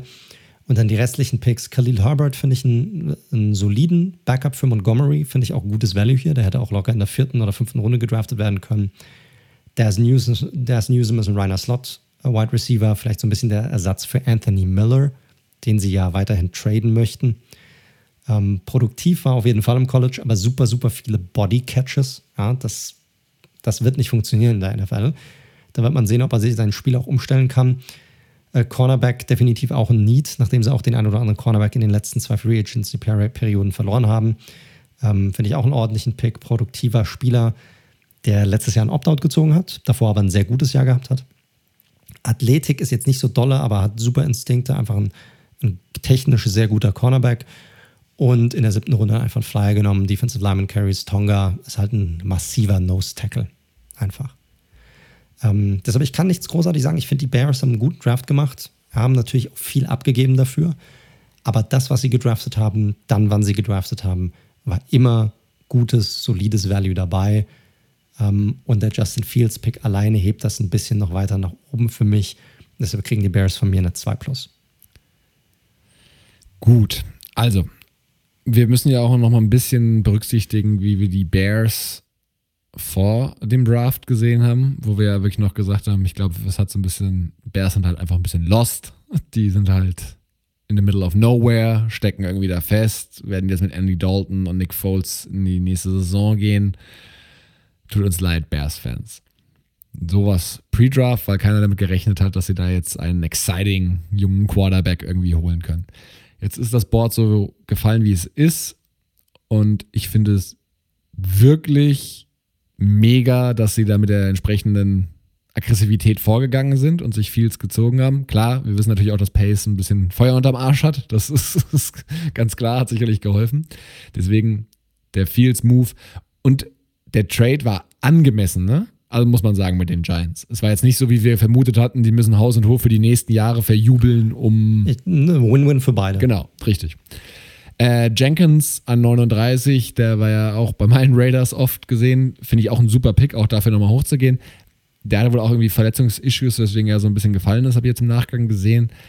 Ich finde das auch interessant, dass er vermutmaßlich als Left Tackle eingesetzt wird, weil genau wie du gesagt hast, er hat, glaube ich, wirklich ausschließlich Right Tackle gespielt. Also er hatte schon ein paar Left Tackle Snaps, ah, aber okay. er hat hauptsächlich ja. Right Tackle gespielt. Ja. Ähm, nichtsdestotrotz finde ich gut, war von vielen so als viert, fünf bester Tackle in der Klasse gesehen worden und den an 39 auf so einer Position zu bekommen, finde ich gut. Mit Borum natürlich nochmal so ein bisschen Tiefe reingegeben. Ähm, ich finde ehrlich gesagt, sie haben hinten raus auch wirklich nochmal richtig guten Value abgestaubt. Also Herbert. Hab ja auch nichts anderes gesagt. Genau, richtig. Ja, ja, ich bestätige das nur. Also Herbert äh, Runde 6 zu bekommen, super Scheme-Fit, hätte durchaus auch früher gehen können. Ähm, Newsom, ja, ist halt so ein Gadget-Spieler, muss man sagen. Muss man mal gucken, was man mit denen so anfangen kann. Ähm, Thomas Graham hatte ich deutlich höher gesehen in den meisten Boards, ehrlich gesagt. Also oft in der dritten, vierten Runde. Deswegen sechste Runde da auch gut. Und ja, gut, Tonga, Nose Tackle halt, muss man mal schauen. Also ich bin da sogar noch ein bisschen positiver als du ähm, und gebe den Bears eine 1 Minus für diesen Draft. Ich weiß eigentlich noch nicht mal so hundertprozentig das Minus, aber 1 Minus. Ja, ist okay. Kann ich jetzt nicht sagen. Ich kann es auch eine 1 Minus geben. Ist auch okay. Ja, also passt schon. Sie hatten, sehr, sie hatten einen sehr guten Draft. Sie haben halt auch viel abgegeben ne, an, Klar. an Value. Sie haben jetzt auf der einen wichtigen Position haben sie äh, natürlich mit Fields den Spieler dazugeholt. Sie haben Tackle adressiert, das war gut. Aber das heißt nicht, dass sie nicht noch weitere Baustellen haben auf dem Roster, die sie jetzt auch hauptsächlich halt mit vielen Spielern adressiert haben, wo du nicht weißt, ob die dann tatsächlich auch, ja, ob, ob sie es bringen werden am Ende des Tages. Ne? Du redest hier von vier Spielern in der sechsten und siebten Runde da jetzt zu erwarten. Wenn da einer dabei ist, der irgendwann mal starten sollte, dann ist das schon unglaublich. Weißt du? Deshalb, sie haben viel abgegeben dafür, dass sie die Spieler bekommen haben, die sie an, in der ersten und zweiten Runde bekommen haben. Aber der Roster hat noch ein paar Löcher. Aber trotzdem, insgesamt ein, ein guter bis sehr guter Draft für die Bears. Alright, wenn wir bei Fields sind, dann macht es ja durchaus Sinn, mit dem nächsten Team weiterzumachen, wo der Fields-Pick ja auch durchaus mal thematisiert werden könnte, oder der Nicht-Pick von Fields. Und das sind die Detroit Lions. Als da wären, in Runde 1 haben sie ja offensichtlich nicht Fields genommen, sondern den vermeintlich besten Tackle, äh, Penai Sewell, der so ein bisschen ja, gefallen ist an sieben, sagen wir mal so. Runde 2 äh, Interior D-Liner Levi Omvusuriki von Washington. Der Grund, warum Mike ja noch Geld spenden muss oder es schon getan hat, ich weiß es nicht. Wir werden es verfolgen. Nein, tatsächlich noch nicht. Das muss ich noch machen. Ich muss mir noch eine ordentliche Organisation dafür aussuchen. Sehr gut. Ähm, Runde 3, gleiche Positionsgruppe, Alan McNeil, NC State. Runde 3, Cornerback Ifiatu Melifonwu, dessen Bruder auch schon mal in der NFL unterwegs war, damals von den Raiders in der zweiten Runde. Sein Bruder Obi war, glaube ich, der Name, wenn ich es richtig im Kopf habe. Zweite Runde von den Raiders gepickt. Mittlerweile nicht mehr in der NFL tätig. Ein weiterer toller Pick der damals Oakland Raiders. Runde 4, da lacht das äh, deutsche Herz. Ein, ein, junger Spieler, dessen Bruder ja schon in der NFL ist und der künftig auch gegen seinen Bruder, sofern er auf dem Roster bleibt, bei den Packers antreten wird, nämlich Amon Ra St. Brown, USC, ist in der vierten Runde bei den Lions gelandet. Ebenso wie Linebacker Derek Barnes. Und in der Runde 7 haben sie noch Running Back Jamar Jefferson von Oregon State hinzugefügt. Wenn ich mir das Ganze so anschaue, also, und da sind wir natürlich wieder bei der Fields-Thematik, aber ich werde so ein bisschen sagen, warum ich es hier nicht ganz so dramatisch finde. Ich weiß, dass es viele hier auch sehr kritisch sehen und sagen, ey, sie haben Jared Goff, wir wissen, was Jared Goff ist. Wir wissen auch sehr gut, was Jared Goff nicht ist, nämlich ein Top 10 Quarterback. Ich glaube, da sind wir uns einig, dass er das wahrscheinlich auch nicht mehr werden wird. Außer er macht nochmal irgendwann den Tannehill-Move. Schauen wir mal. Ich fand aber es trotzdem, also mein Punkt ist tatsächlich, der, warum das mit den Broncos, und das könnt ihr mir glauben, liebe Broncos-Fans, auch wenn ich, wenn ich bei den Raiders-Anhänger bin, ich finde halt, die Broncos waren halt wirklich oder sind halt wirklich ein QB weg von einem wirklich sehr guten Team. Da hat es mich wirklich extrem gefuchst, dass da nichts passiert ist. Sofern Aaron Okay. Rodgers nicht kommt. Okay, pass auf. Ich muss, ich muss jetzt reingrätschen. Ich warte die ganze Zeit auf den Punkt, wo ich reingrätschen kann. Und jetzt muss ich hier reingrätschen. Weil da muss ich sagen, da erzählst du einfach Mist. Seien wir nicht böse. Das ist für mich Quatsch. Weil das Ding ist, du bist, ich gebe dir komplett recht, du bist ein Quarterback davon entfernt, richtig, Dings, äh, richtig äh, kompetitiv zu sein. Ein, mit einem Rookie bist du das aber nicht. Und da, mit einem Rookie bist du das auch nicht in zwei Jahren, sondern maximal in drei bis vier Jahren. Du hast in der gesamten Historie der NFL drei Quarterbacks, die innerhalb der ersten zwei Jahre einen Super Bowl gewonnen haben. Das ist Tom Brady, Ben Roethlisberger und Russell Wilson. Drei Sure Hall of Famer, die du hier hast. So. Alle anderen haben mindestens drei Jahre gebraucht, bis sie überhaupt einen Super Bowl gewonnen haben. Das heißt, wenn du jetzt nicht gerade davon ausgehst, dass du den nächsten Hall of Famer draftest, sondern von einem durchschnittlichen bis guten oder vielleicht sogar sehr guten Quarterback ausgehst, dann musst du davon ausgehen, dass du drei bis vier Jahre benötigst mit dem Quarterback, den du heute draftest, um wirklich einen Shot zu haben, einen Super Bowl zu gewinnen. Und wenn ich jetzt mal zurückdenke an die Super Bowls von Roethlisberger und Wilson, die sie gewonnen haben in ihrem zweiten Jahr, dann haben die Steelers und die Seahawks nicht wegen ihren Quarterbacks gewonnen, sondern trotz ihren Quarterbacks gewonnen, weil beide echt nicht prickelnd aussahen da. Und das Ding ist halt, wenn du jetzt, deshalb habe ich vorhin gemeint, Timing spielt eine Rolle.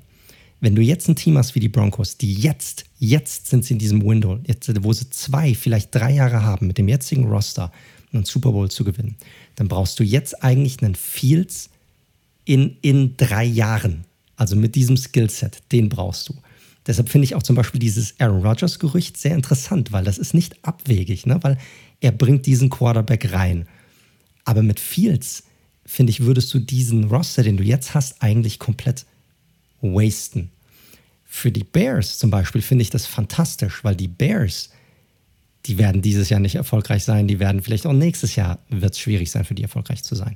Die haben die Zeit, die können jetzt den Roster aufbauen, vielleicht in zwei, drei Jahren den Roster zu haben, um dann dieses Fenster, das Fields hat, mit dem günstigen Vertrag, was du ja auch letzte Woche erwähnt hattest, ne? also ist ja, ist ja alles richtig, wo er dann aber auch auf einem Niveau ist, wo du dann sagst, hey, das ist der Quarterback, den ich, den ich jetzt habe. Jetzt habe ich diese zwei Jahre, wo ich diesen günstigen Vertrag nutzen kann, wo ich ein Team zusammen habe und dann reingehen kann und dann sagen kann, okay, das ist jetzt mein Window.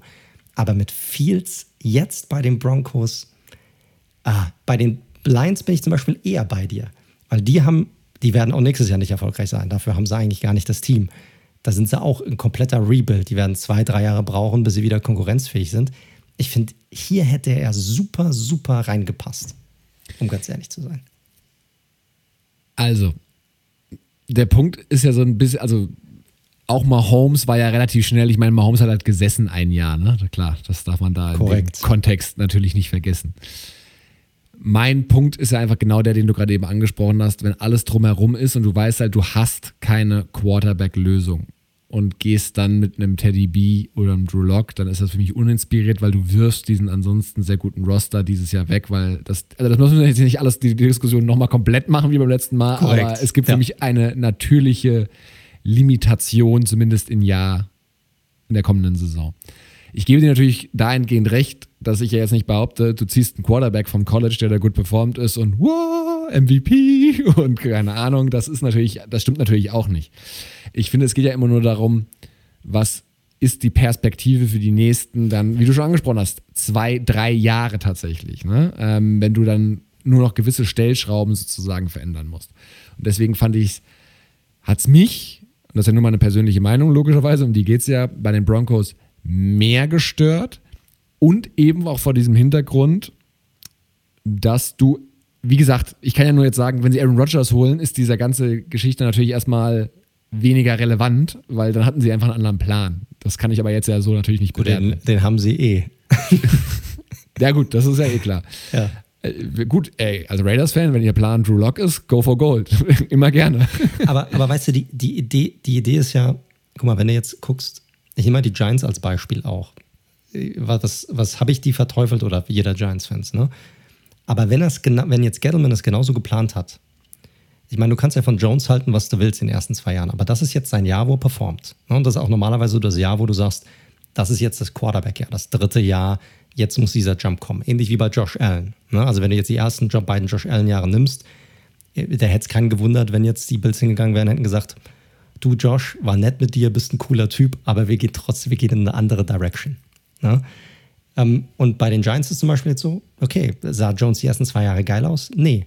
Aber sie haben jetzt alles aufgebaut, sie haben jetzt das Team drumherum, jetzt können sie erfolgreich sein. Jetzt haben sie das Window ein, zwei Jahre, wo sie den Contract von Jones nutzen können noch, um zu gucken, kriegen sie das irgendwie hin mit ihm oder nicht, oder müssen sie dann wieder komplett ein Rebuild machen oder so. Das ist hier der Fall. Und auch bei Locke, der ist jetzt in Jahr drei. Also entweder macht er jetzt den Lieb, den keiner erwartet, um ganz ehrlich zu sein. Ne? Also bin ich komplett bei dir. Und wenn nicht, dann haben sie sozusagen Teddy B als Insurance Policy, weil sie wissen, sie brauchen jemanden, der die Offense kennt, der auf einem gewissen Niveau, wo sie wissen, was sie bekommen, auch wenn es nicht geil ist vielleicht, aber auf einem gewissen Niveau performt, weil sie glauben, dass sie mit diesem Team einen Tick weiterkommen können. Also dass sie jetzt in so einem Win-Now-Fenster sind. Das ist so, das ist meiner Meinung nach der Plan dahinter.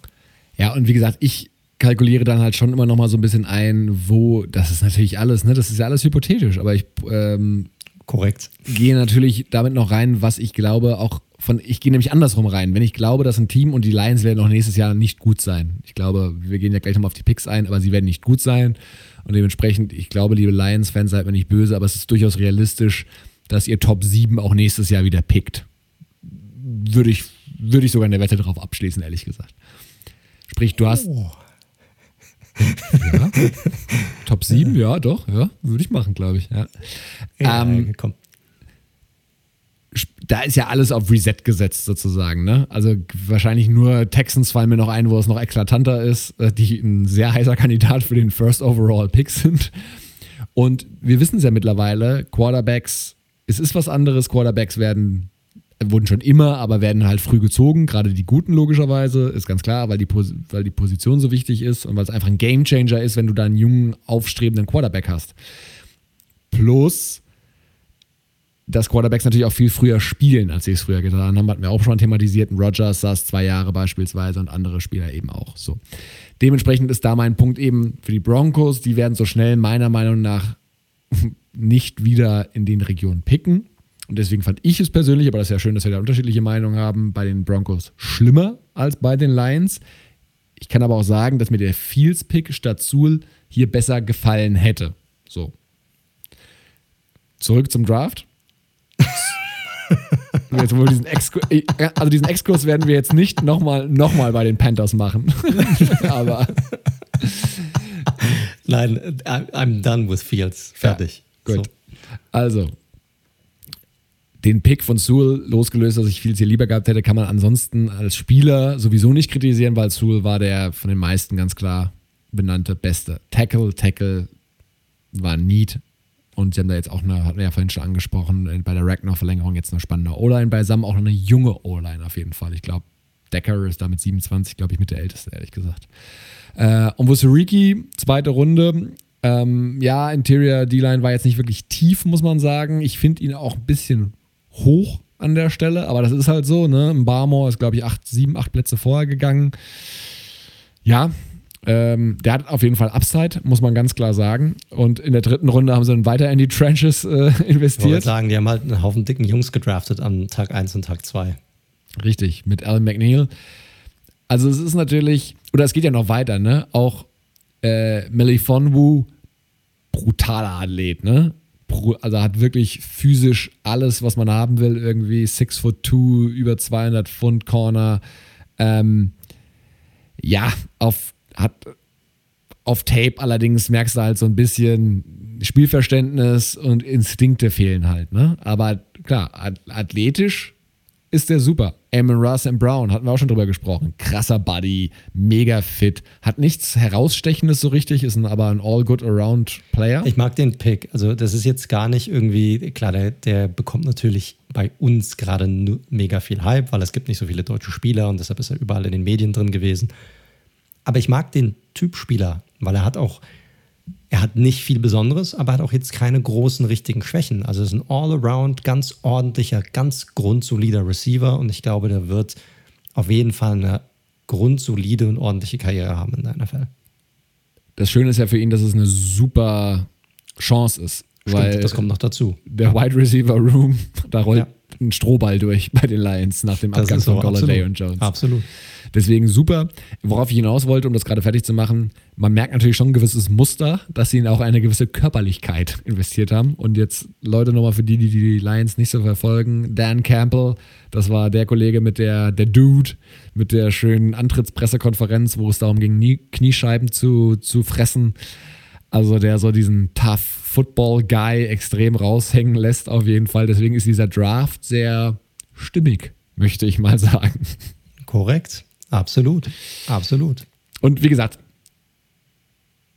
ich finde das Fields-Thema hier nicht so eklatant wie bei Broncos. Ich finde es trotzdem nicht ideal gelöst, weil mit Goff gleiches Thema. Da weiß ich, glaube ich, sehr genau, was wir mit Goff erwarten. Okay, sie probieren es. Ähm, ansonsten, die Spieler passen soweit. Ähm, auch Derek Barnes, der Linebacker, auch so ein physischer Typ in der vierten Runde. Für mich eine 2 Plus. Gehe ich mit. Also ich finde den Draft insgesamt gut, fast sehr gut, nicht ganz. Wie gesagt, ich wäre auch eher für Fields gewesen hier anstatt Penai Sewell, aber ich kann jetzt auch nichts gegen Sewell als Pick sagen. Der ist wahrscheinlich in Nummer 7 immer noch ein gutes Value hier, um ganz ehrlich zu sein. Ne? Also manche haben ihn schon in den Top 4 gesehen, Top 5 gesehen, deshalb ist er ein 7 absolut in Ordnung. Und hast du gesehen, das Video, wie die sich gefreut haben? Ja. Als sie ihn picken konnten? Also auch der neue GM, der ja von den Rams kam, also die haben, die haben gejubelt, als sie den picken konnten. Also das war auch ein cooles Video, einfach um zu sehen, wie viel Freude da auch dabei war bei dem Pick.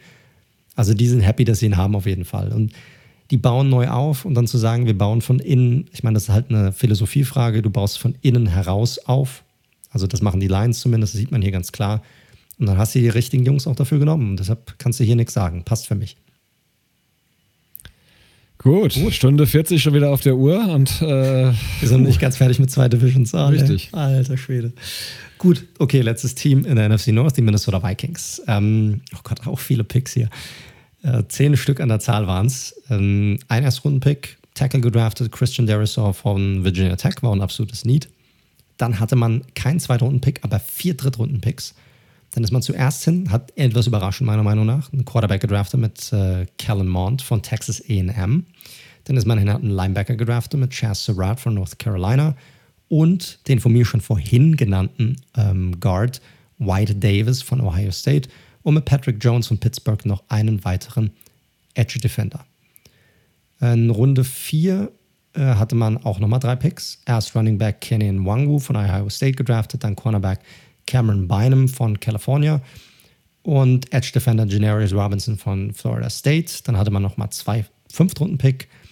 Ähm, einmal Wide Receiver Emir Smith Marset von Iowa, Titan Zach Davidson und noch in der sechsten Runde Edge Defender Jalen Twyman von Pittsburgh. So, ähm, was kann ich zu dem Draft sagen? Also pass auf, Christian Derisow fand ich war ein sehr guter Pick an 23. Also den hätte man noch teilweise deutlich früher draften können. War ein absolutes Need die Vikings brauchten Hilfe an der O-Line. Ähm, Christian Derisaw füllt dieses Need absolut, kann sowohl Tackle als auch Guard spielen, aber ich sehe ihn eher auf der Tackle-Position. Äh, für mich ein sehr guter Pick. Dann ein bisschen fragwürdig fand ich den Pick von Mond in der dritten Runde. Für mich ist er halt ein klarer Backup-Quarterback. Ne? Und den dann direkt in der dritten Runde zu draften, boah, weiß ich nicht. Hat einen starken Arm, aber dem fehlt absolut Genauigkeit, eine gewisse Mobilität ist da, aber bringt jetzt nichts Besonderes rein.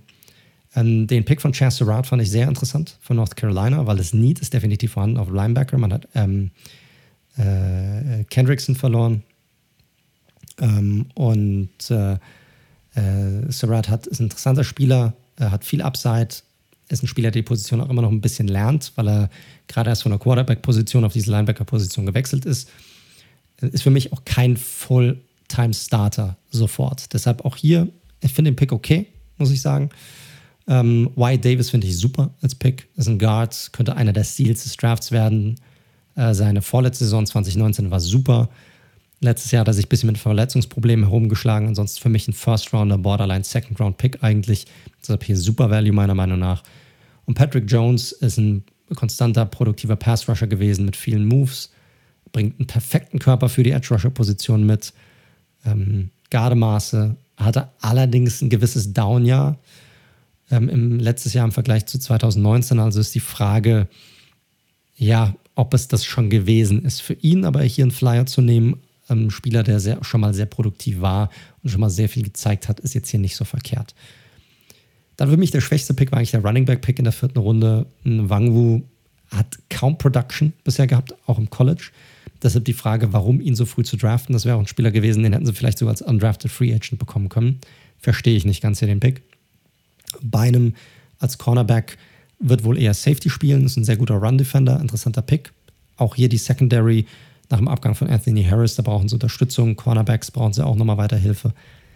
Edge Defender definitiv ein Need. Hier haben sie ja direkt zwei gedraftet. Generis Robinson, Florida State, bringt Potenzial mit.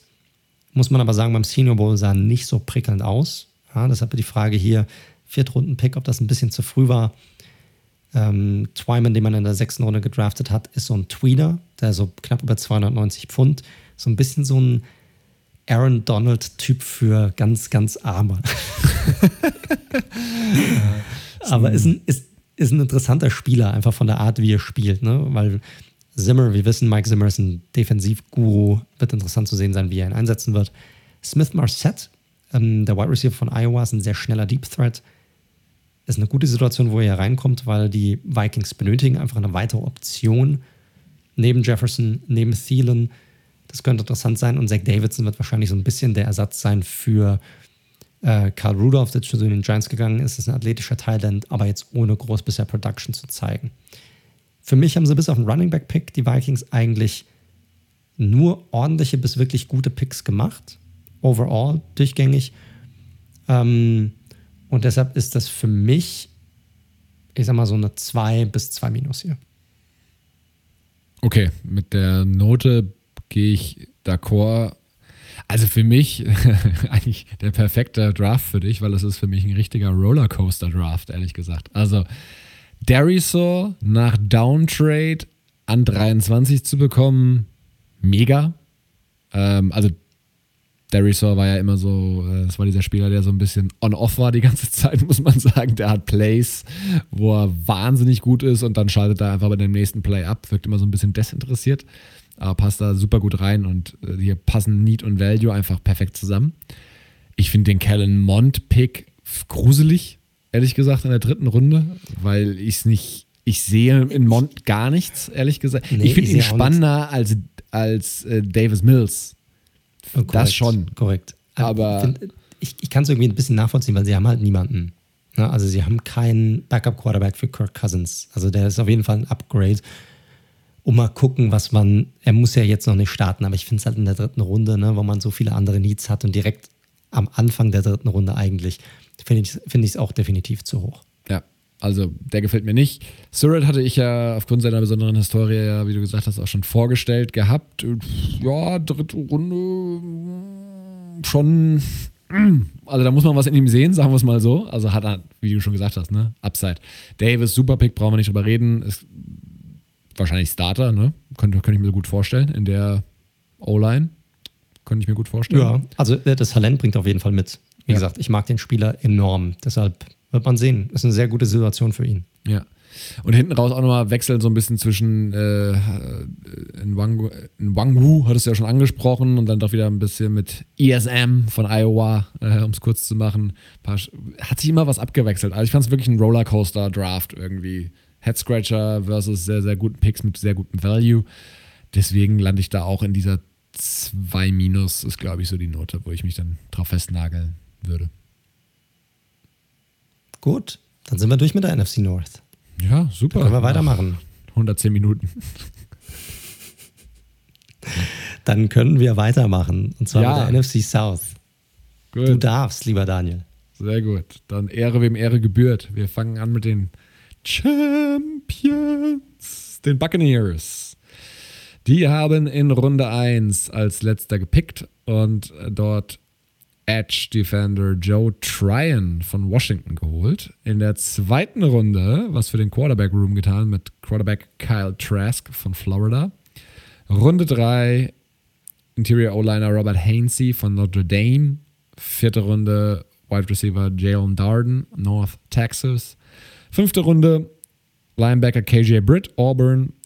Siebte Runde zweimal, einmal Cornerback Chris Wilcox von BYU und Linebacker Grant Stewart von Houston. Also, fangen wir an mit Tryon.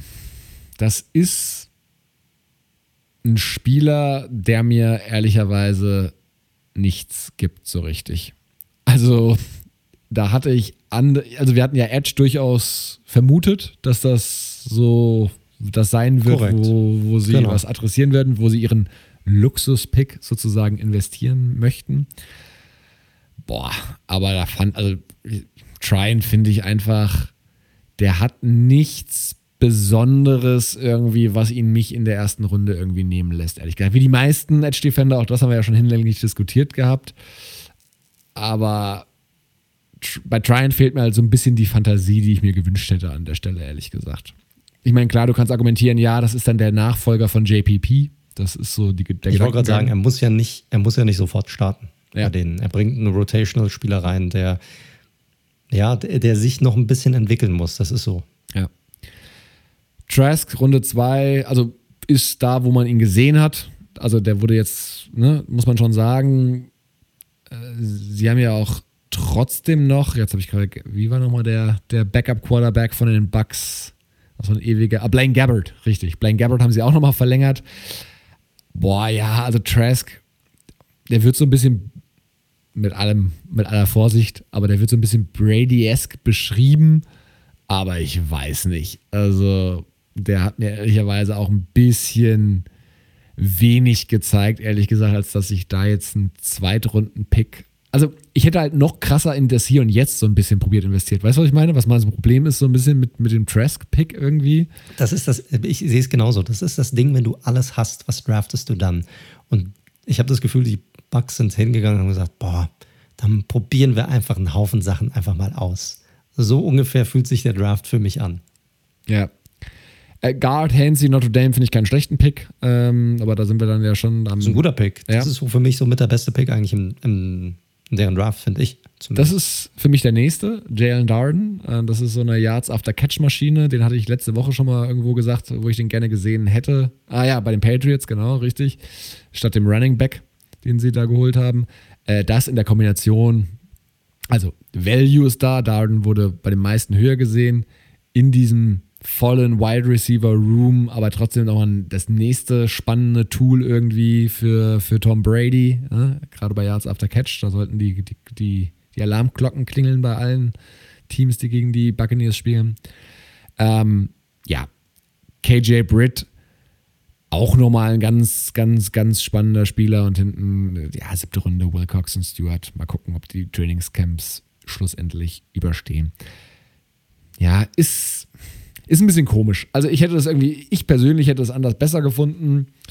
Ähm, ich mag, ich verstehe, dass man Edge angeht. Ob es dann Tryon sein muss, weiß ich nicht. Auch da war ja noch ein Ojulari mit Abstand logischerweise noch zu haben. Als Beispiel.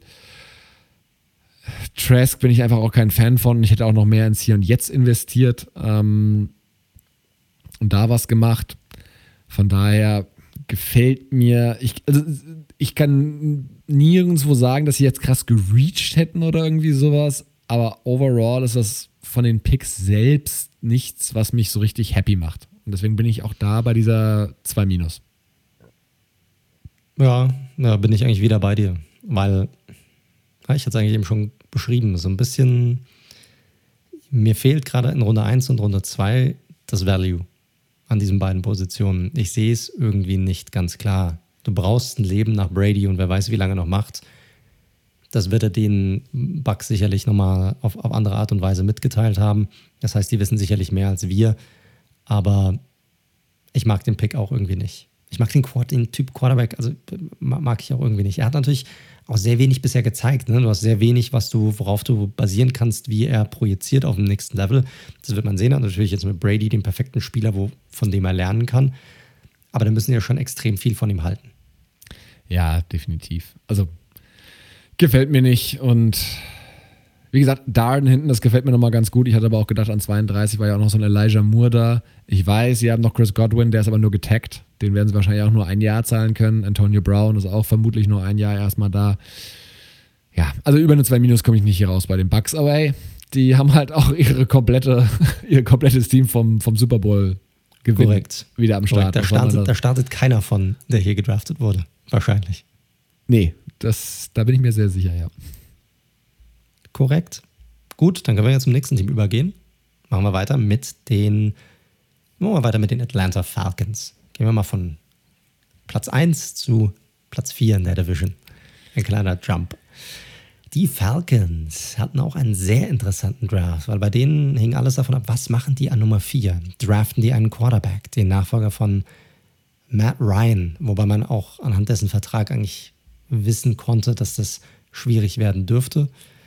Äh, würden sie raustraden? Das war auch die große Frage. Kriegen sie ein Angebot, das gut genug ist, für sie rauszutraden? Du hattest es im Vorfeld schon mal angesprochen gehabt, wie schwierig das werden würde, weil die Niners mit ihrem Move eigentlich schon sehr viel kaputt gemacht hatten für zukünftige Offerten. Und dann sind die Falcons hin und haben den, ja, meiner Meinung nach zumindest, besten Spieler in diesem Draft gedraftet. Ja, den nicht besten Nicht-Quarterback, sagen wir es mal so. Und haben sich Titan Kyle Pitts geschnappt an Nummer 4. Sind in der zweiten Runde hin und haben ein Need geclosed mit Safety mit Richie Grant von UCF. Interessant hier, dass hier auch immer noch andere Safeties auf dem Board waren. Allen voran Trevor Murrick, der ja bei deinen Raiders gelandet ist. Dann hatte man äh, Runde 3 ist man hin, hat einen Offensive Tackle gedraftet mit Jalen Mayfield von Michigan. Auch definitives Need gewesen bei den äh, Falcons. Dann hatte man zwei Viertrunden-Picks, hat einen Cornerback gedraftet, in Darren Hall von San Diego State und einen Center, Andrew Dahlman von Stanford. Also hier wieder die Offensive Line angegangen. Und dann hatte man drei Fünftrunden-Pick, Picks. Ähm, ist auch hier wieder die Line angegangen, diesmal die Defensive Line. Einmal mit Taquan Graham von Texas, ein Interior Defensive Lineman und dann mit Adetokunbo Ogundeji, einen Edge Rusher. Und dann hatte man noch einen Cornerback, einen weiteren Cornerback gedraftet mit Avery Williams und einen Wide Receiver mit Frank Darby von Arizona State in der sechsten Runde. Wir die einzelnen Picks durch. Ich fand den Kyle, Pitts, Kyle Pitts Pick, ähm, der wäre für mich an jeder Position in Ordnung gewesen. Also egal, ob die Falcons ihn hier draften oder egal, wer ihn hier gedraftet hätte ich finde, da kannst du nichts mit falsch machen. Der war zu gut bewertet, ist ein Generationentalent, gab wohl keine guten Angebote, um hier runter zu draften. Und dann nimmst du den besten Spieler, der halt da war. Und das war für sie halt Pitts. Für mich ist es auch Pitts, deshalb passt das für mich, der Pick. Ja, kann man so festhalten. Korrekt. Runde 2 schon angesprochen, Richie Grant, den Safety von UCF. Definitives Need, das vorhanden war. War jetzt nicht mein Top-Safety auf dem Board. Äh, klar besserer Run-Defender als im Coverage. Deshalb, ich hätte hier einen Murray bevorzugt. Aber es ist jetzt nicht so, als wäre jetzt irgendwie eine Runde zu früh gedraftet worden hier irgendwie, sondern irgendwie in der Range plus minus 10, 15, 20 Picks irgendwie schon. Und wenn du halt hier sagst, ich mag diesen Safety oder diesen Typ Safety mehr und das ist für mich ein Need, dann ist das okay für mich. Ja, sage ich jetzt auch nichts groß dagegen. Äh, Jalen Mayfield, den Offensive Tackle von Michigan, ähm, auch hier, wie gesagt, definitives Need. Ist wahrscheinlich eher ein Guard auf dem nächsten Level. Passt vom Value hier absolut. Super Pick hier. Ähm, dann hatten wir die zwei Viertrunden-Picks. Darren Hall von San Diego State. Cornerback war ein definitives Need für die Falcons, aber dieser Pick definitiv für mich so ein, zwei Runden zu früh. Das ist aber hier keine gute Note von mir. Den Center Drew Dorman, den sie danach genommen haben, äh, bringt auf jeden Fall gute Competition mit. Sie haben hier schon jemanden für die Center-Position in Hennessy. Ähm, aber ist ein Spieler, der jedes Jahr sich auf jeden Fall verbessert hat ja, und bringt gute Depth für die Online mit. Und das ist nie falsch. Und in Runde 4 ist das absolut okay so. Ist vielleicht jemand, der sowohl für die Center-Position als auch für die Guard-Position mit competen kann. Die drei Fünftrunden-Picks, die wir schon genannt hatten, äh, Graham, der Defensive Lineman von Texas, ist so ein bisschen ein Tweener für die D-Line.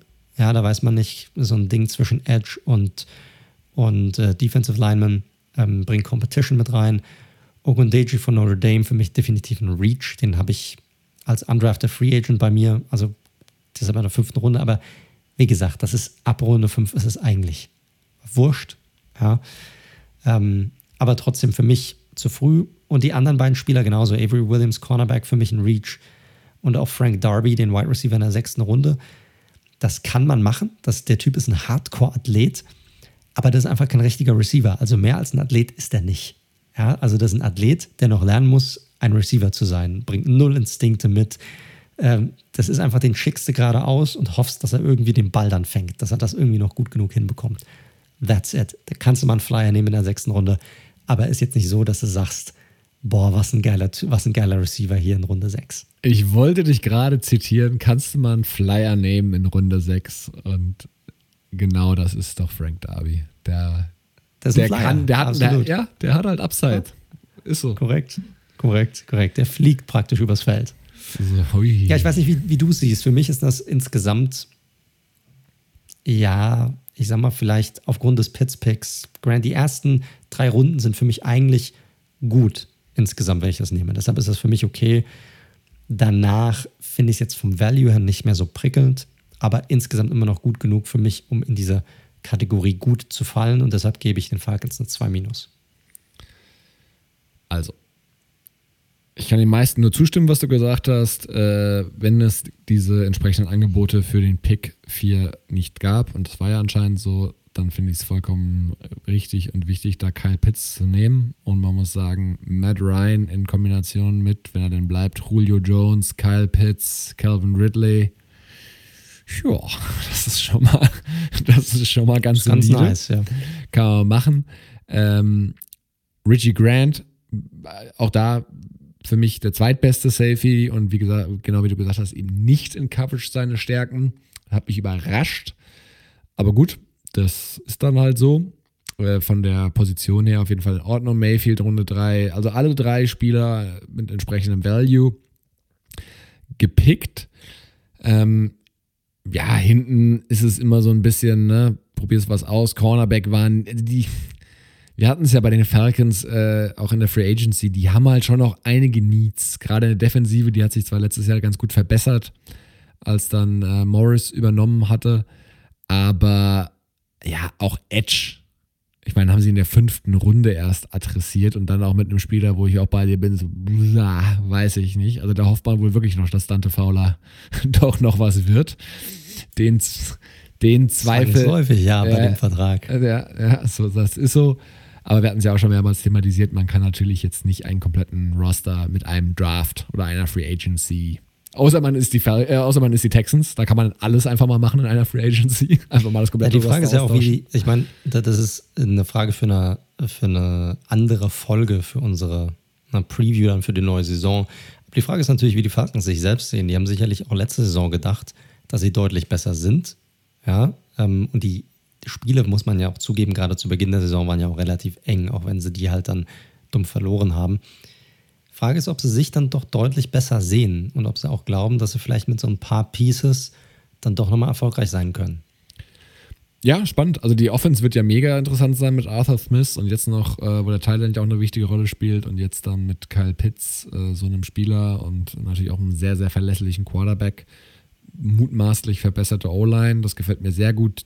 Defense bleibt bei den Falcons weiterhin ein Fragezeichen, weil sie da für mich nur wirklich zwei Standout-Spieler haben und ansonsten doch, ja, sage ich mal, ein paar Spieler, die noch was zu beweisen haben. Aber zurückkommen zum Draft. Ja, gerade die ersten drei Picks machen hochgradig Sinn für mich. Ähm, danach kann man anfangen zu diskutieren. Ähm, deswegen ist es für mich eine glatte 2. Gut, auch hier liegen wir nicht weit auseinander. Gucken wir mal, wie es beim nächsten Thema aussieht.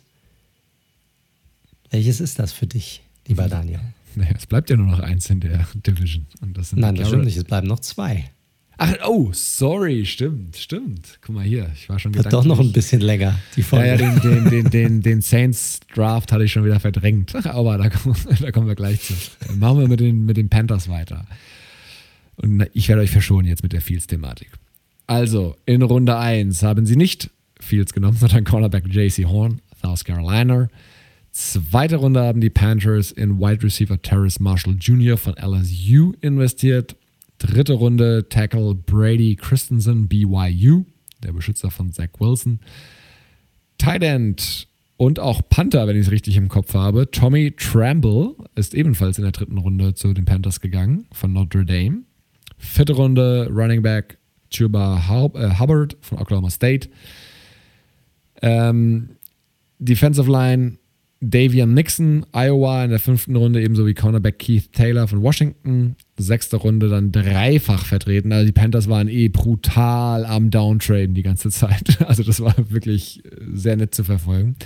Dann hatten sie am Ende drei Sechstrunden-Picks und die sind draufgegangen für Guard Deontay Brown von Alabama, Wide Receiver Shai Smith von South Carolina und nochmal Alabama, Long Snapper Thomas Fletcher, ein sehr schöner Call. Ähm, der ist bei Twitter noch ein bisschen rumgegangen, wo der gute Herr Fletcher, ich glaube, sein Vater war auch schon, glaube ich, Long Snapper oder so in der NFL, irgendwas war da und er konnte es nicht glauben, dass er wirklich gedraftet worden ist. Und das ist ein sehr schöner Draft-Moment, als ihn da äh, Matt Rule äh, und Tapper ist, glaube ich, auch mit am Start, äh, eben das mitteilen. Also sehr nett.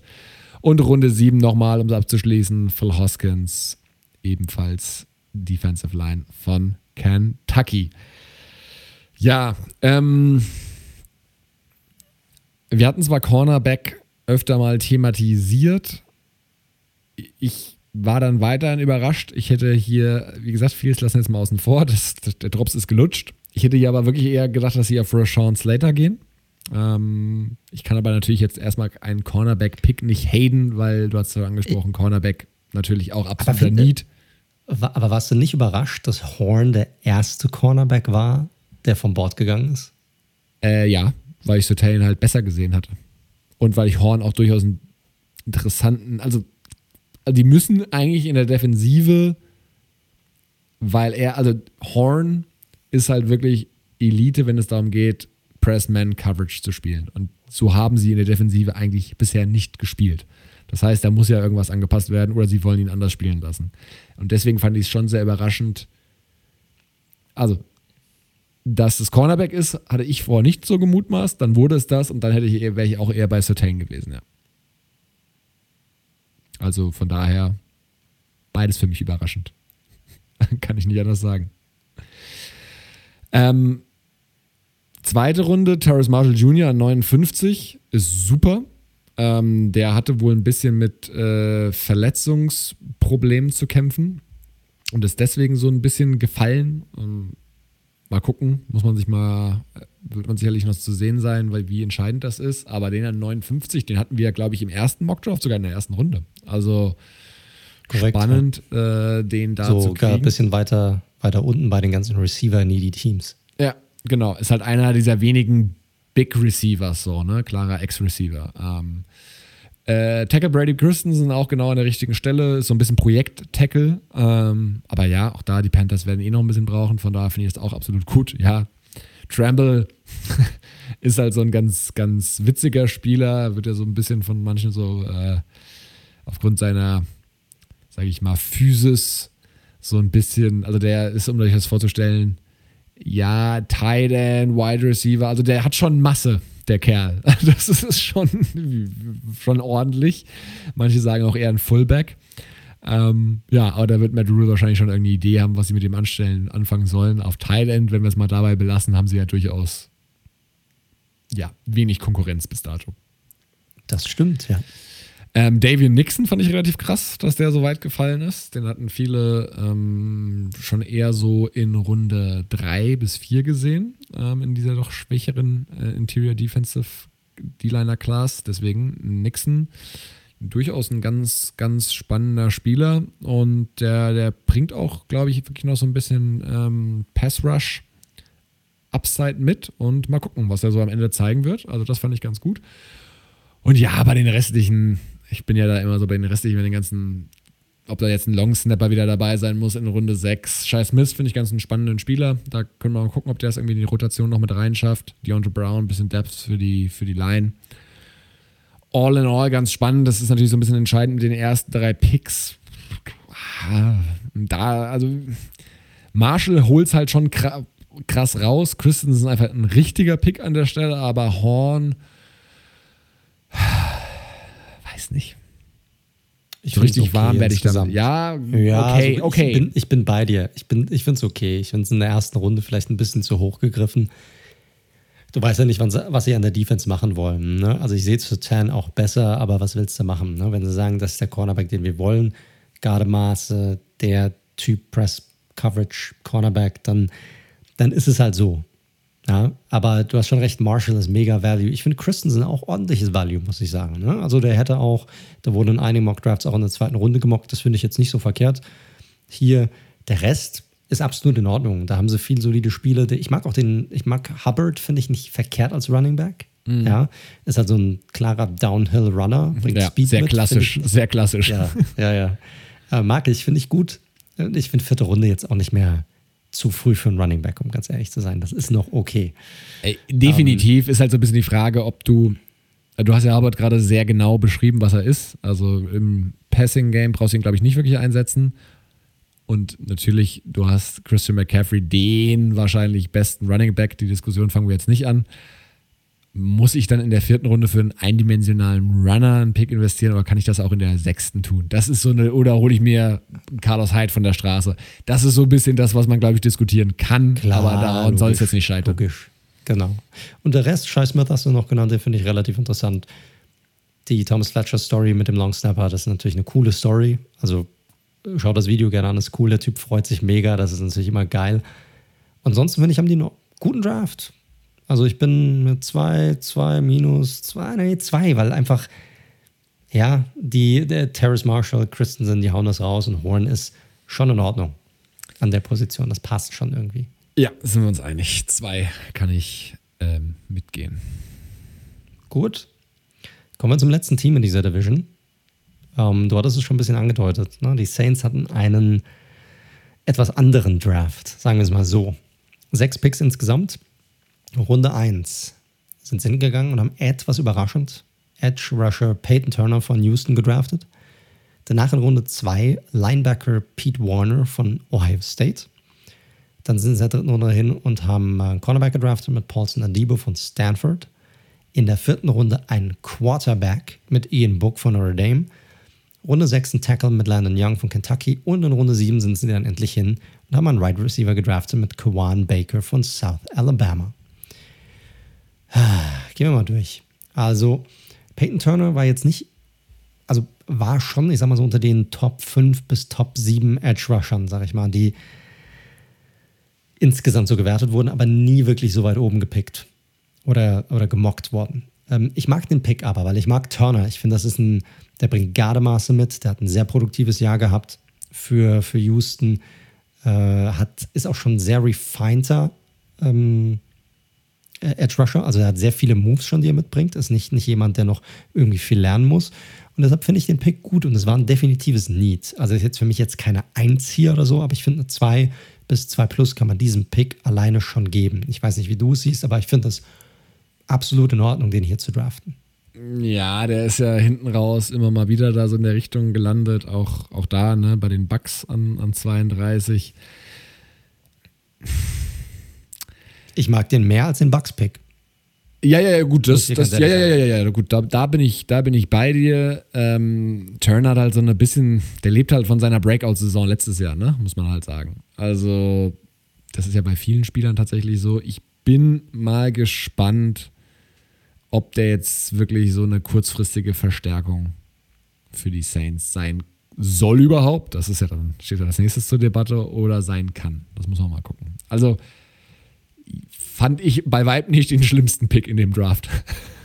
um Gottes Willen, nein. Also der, der nächste Pick zum Beispiel in Runde 2, Pete Warner hier zu draften, Linebacker von Ohio State, fand ich fürchterlich den Pick. Ja, also Warner sicherlich eine Tackling-Maschine, ist ein guter Run-Defender gewesen im College aber definitiv einen Ticken zu hoch, mindestens ein, zwei Runden zu hoch. Der Typ bringt dir an Third Down gar nichts. Ansonsten bringt er nicht viel mit, deshalb kann ich diesen Pick nicht gut bewerten. Äh, Runde 3, Paulson und Debo, finde ich in Ordnung den Pick. Ordentlicher Pick in der dritten Runde, hat ein paar gute Jahre in Stanford gehabt, es dann letzte Saison aus, er hat den Opt-out gemacht, ist jetzt nicht ein sonderlich schneller Cornerback ähm, und auch ein Ding, auch kein wirklich guter Tackler, aber er weiß, wo der Ball ist. Also ist ein Ballhawk. Also deshalb finde ich, find ich den Pick absolut in Ordnung, auch in der Position.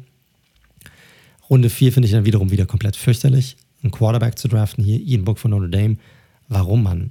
Typ hat keinen guten Arm, ist kein Überathlet. Ähm, ist auch so ein bisschen Read Nummer 1 all the way. Und warum draftest du den in Runde 4, wenn du noch so viele andere Sachen benötigst und du hast zwei teure QBs auf dem Roster? Verstehe ich nicht. Der bringt dir nichts. Ich weiß noch nicht mal, ob der nach dem Camp überhaupt äh, auf dem Roster ist oder nicht irgendwie auf dem Practice Squad gelandet ist oder sowas. Deshalb kann ich kann den Pick null nachvollziehen. Nächsten beiden Picks finde ich in Ordnung. Runde 6, Runde 7. Runde 6 war es Landon Young, den Offensive Tackle von Kentucky. Ist wahrscheinlich eher ein Guard. Offensive Line, Offensive Line Help kannst du immer gebrauchen. Und Kawan Baker von South Alabama ist ein sehr athletischer Spieler.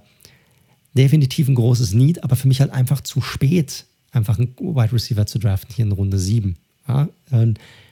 deshalb overall, ich meine, du hast es auch schon angedeutet, ich kann den Draft nicht gut bewerten. Für, für mich ist es maximal eine 3. Obwohl ich den First-Round-Pick wahrscheinlich mehr mag als viele andere. Ja, also ich bin auch negativer, ehrlich gesagt. Ich finde, ja, jetzt werden wir wieder hier bei, bei, also bei Value, beziehungsweise auch bei Need. Turner passt vom Value, aber boah, ganz ehrlich, da gab es Spieler mit vergleichbarem Value, den sie eher gebrauchen hätten können. Ne? Ähm, sei es noch auf, auf Corner, sei es noch auf Wide Receiver, was du gerade angesprochen hattest. Also da kann ich nicht ganz mitgehen, ehrlich gesagt. Also Pass Rush war jetzt nicht ihr größtes Problem. Pete Werner finde ich halt wirklich. Also du kriegst mich halt heutzutage nicht mehr mit einem Linebacker, der tackeln kann der ein guter Run-Defender ist. Die gibt es wie Sand am Meer, meiner Meinung nach. Ähm, dafür ja, das ist absolut recht. Einen Zweitrunden, äh, Zweitrunden-Pick für investieren. Adibo, äh, ja, bin ich mir beim Scheme-Fit von der Art und Weise, wie die spielen, defensiv nicht so hundertprozentig sicher, ob das passt bei den Saints, aber ey, das werden im Zweifel die Saints besser beurteilen können als ich. Ähm, Book ist jeder Satz zu viel. Also wenn die, also ich weiß ja nicht, was man in dem sieht. Das ist ja das Ding, ne? Also ich kann ja noch bei dem Kellen Mond zumindest verstehen, dass man denkt, ey, der hat so zwei Trades, die ich ganz nice finde. Ich gucke mir den mal an. Aber was hat denn Ian Book? Also gar nichts, Mann. Der hat gar nichts. Und du hast, und ich verstehe es auch nicht. Also kannst mir nicht erzählen, dass sie drei Quarterbacks auf dem, auf dem Roster lassen. Und erst dann, er nimmt einen Roster-Spot ein. Never ever. Ja, keine Ahnung. Also Head Scratcher, muss man ganz klar sagen. Und ich bin noch bei dir, das Thema Wide Receiver haben sie halt einfach mal gekonnt ignoriert. Und das in einem Jahr, wo du deinen, vielleicht deinen kommenden äh, ähm, Starting QB ja irgendwie definieren musst. Ne? Und jetzt sind sie da klar, Michael Thomas, brauchen wir nicht drüber reden. Hast halt Traquan Smith auf Wide Receiver. Dein Starting Tight End ist aktuell je nachdem Adam Troutman oder Nick Vanette. Oha. Also ja. Saints-Fans müssen stark bleiben. Also, dass sie über die Free Agency nichts machen können bei dem Space, den sie ausgleichen mussten, bei dem Capit, das ist klar. Dass sie jetzt den Draft aber so versemmeln, wundert mich dann doch, weil da waren allen Positionen für mich bessere Spieler eigentlich verfügbar. Deswegen bin ich auch kritischer, was den Draft angeht. Das ist für mich, ich muss gerade drüber nachdenken, ist aber mit den Texans, glaube ich, für mich der schlechteste Draft. Ähm, ich bin hier bei einer 4 Plus. Ja, äh, also kann ich nicht mal was gegen sagen. Also vielleicht einfach nur aus, weil ich so ein gütiges Herz habe. Vielleicht gebe ich ihnen einfach Ja, ich mag die Saints sogar eigentlich. Deswegen, also ich bin hier sowieso losgelöst von, ob ich Teams mag oder nicht, wie ich, was ich hier bewerte. Aber das macht für mich wenig Sinn, was sie gemacht haben. Ja, gut, ich, ich sehe halt den Turner-Pick nicht so kritisch, ne? Weil ich meine, für mich schon nie. Sie haben Hendrickson verloren und der war ein Starter letztes Jahr, also den müssen sie schon irgendwie ersetzen. So, und da finde ich, ist er schon, der passt vom Fit her, finde ich, auch ganz gut rein. Ich mag den Spieler einfach. Keine Ahnung, vielleicht bin ich da einfach ein bisschen biased, was das angeht. Ja, ja also Hendricks war ja in der Rotation auch drin, ne? muss man ja sagen. Ne? Und sie haben ja immer noch einen, einen, Cam Jordan beispielsweise am Start. Gut, der wird jetzt auch nicht jünger. Die haben Marcus Davenport am Start. Also, ich sage ja nur so, sie, von mir aus können sie gerne, hätten sie Edge angehen können. Ähm, ich glaube aber später. Ich glaube, Cornerback oder Wide Receiver wäre sinnvoller gewesen kann ich nicht mal was gegen sagen. Es ist okay. Aber gut, damit sind wir durch mit der NFC South. Eine Division haben wir noch. Mal gucken, wie schlecht wir damit durchkommen. Die NFC West, nämlich eine der besten, vielleicht sogar die beste Division in der vergangenen Saison. Und du darfst gerne weitermachen, Daniel. Jupp, mit einem weiteren Team aus der Bay Area mit den Francisco 49ers. Ähm, die haben natürlich vor allem vor dem Draft für Furore gesorgt mit diesem ja, sportlichen Uptrade von Position 12, glaube ich, auf 3, wofür sie schon einiges ihrer zukünftigen Picks investiert haben und damit wahrscheinlich auch den Markt etwas versaut haben, für die Falcons beispielsweise. Und haben dann schlussendlich die für mich richtige Entscheidung getroffen und Trey Lance von North Dakota State Quarterback gedraftet. Runde 2 sind sie dann in die O-Line gegangen mit Aaron Banks, Guard Notre Dame. Dritte Runde Running Back Trey Sermon, Ohio State, nach einem Uptrade. Dritte Runde Cornerback Ambry Thomas von Michigan. Fünfte Runde gleich dreifach vertreten. Einmal Tackle, Tackle Jalen Moore, Western Michigan. Cornerback Lenoir von Oregon. Und Safety Hufanga, USC. Und Runde 6 nochmal Running Back Elijah Mitchell, Louisiana. So, wenn ich mir das Ganze anschaue, also ich kann mich da nur wiederholen. Ich finde es, wenn du meinst, du hast da deinen Quarterback der Zukunft, finde ich es vollkommen in Ordnung, hoch zu traden, um ihn zu bekommen. Da war es teuer. Ja, war es. Keine Frage. Aber ich sehe in Trey Lance deutlich mehr, als ich es jetzt in Mac Jones sehen würde. Du hast Garoppolo auch noch da. Das sind zwar völlig unterschiedliche Quarterbacks.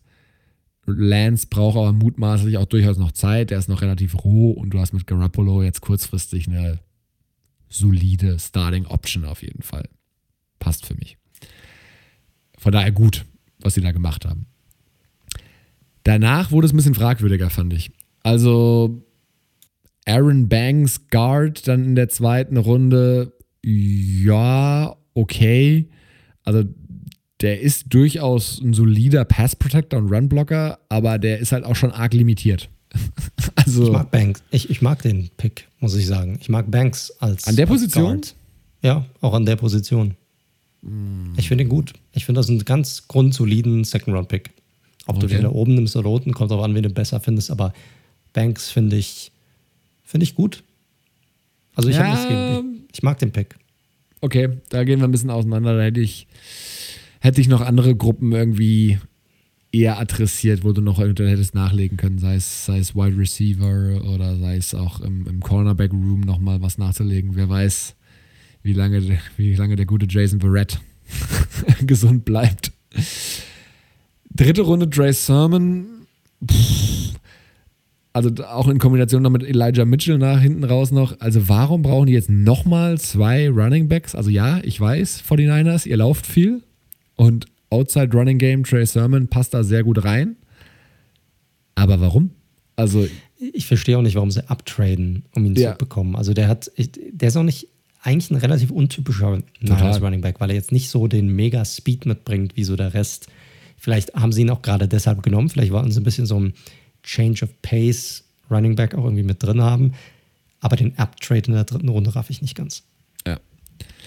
Ähm, ja, dann ging es auch noch weiter hinten. Also, wie gesagt, Running Back haben sie ja dann hinten raus nochmal irgendwie adressiert. Hm, weiß ich nicht so richtig. Ähm, Cornerback Embry Thomas muss man mal schauen. Der hat natürlich mit seinen äh, 6 Foot und seinen 190 Pound hat er natürlich schon gute Maße auf jeden Fall. Der ist schnell und der spielt physisch, aber der hat auch schon noch so eine kleine Sample Size halt einfach. Ne? Der hat wenig Snaps einfach gespielt. Also gerade mal 670 Snaps ähm, seit 2019. Aber, aber super spannend, finde ich. Also vom Typ her, ne? der bringt Gardemaße mit, hat in einer, einer Pro Radio Offense gespielt. Also das macht schon, könnte ein ganz, ganz interessanter Pick hier sein. Weil du hattest ja angesprochen, Cornerback-Hilfe brauchen sie auf jeden Fall. Weil du kannst dich nicht darauf verlassen, dass die diese haben. Oder gerade so ein Verrett, der ja letztes Jahr ein super Comeback hatte, dass der gesund bleibt. Finde ich einen spannenden Spieler hier. Ja, De definitiv, aber irgendwie, ich weiß nicht so genau. Lenoir ist natürlich so einer, der im Slot dann wahrscheinlich spielen wird. Wufanga, so ein ganz klassischer Box-Safety am Ende. Das, das kann man machen am dritten Tag, da habe ich keine Schmerzen mit. Mein Grundproblem an dem Draft ist so ein bisschen, äh, ab Lance wird es für mich so ein bisschen, ja, kann man machen, geht aber auch besser. Also nicht scheiße, aber geht besser. Und das macht es für mich zu bewerten echt ein bisschen tricky, weil natürlich so dieser erste Pick eigentlich alles überstrahlt, gerade wenn es ein QB ist, der natürlich gekostet hat. Ich lande hier bei einer. Ich mag halt wirklich diesen, diesen Uptrade in der dritten Runde überhaupt nicht für Trey Sermon. Ich lande hier, weil ich Banks auch ein bisschen negativer sehe als du, weil er für mich limitiert ist einfach, lande ich bei einer 2 Minus auch. Ja, das ist schon okay. Also ich glaube auch bei Lance ist die Frage, gut, wenn du von einem Quarterback überzeugt bist, bist du von ihm überzeugt. Du nimmst den, den du haben möchtest, nicht den, der irgendwo auf sämtlichen Boards irgendwie da ist. Und ich glaube, die Niners-Fans sind happy, dass sie Lance haben und nicht Mac Jones. Wenn man so den, ich sag mal, gemeinen Feedback gelauscht hat, was dort aus den Niners-Fanscharen herkam. Deshalb ist das für mich ein sehr guter Pick insgesamt. Und für einen Quarterback aufzutraden, wenn er für dich der Franchise-Quarterback ist, ist auch kein Thema, egal was du für ihn opferst. Den Rest sehe ich nicht ganz so kritisch wie du. Finde ihn Draft aber trotzdem recht unaufgeregt und durchschnittlich insgesamt. So, um ehrlich zu sein. Und deshalb kann ich denen auch jetzt nichts Besseres geben als ein 2. Und dort würde ich ihn auch belassen. 2. Fertig. Drei noch. Dann haben wir es. Drei haben wir noch. Aber ich kriege was hin. Also, ich mache mal weiter mit den Arizona Cardinals. Also, die Cardinals hatten insgesamt sieben Picks.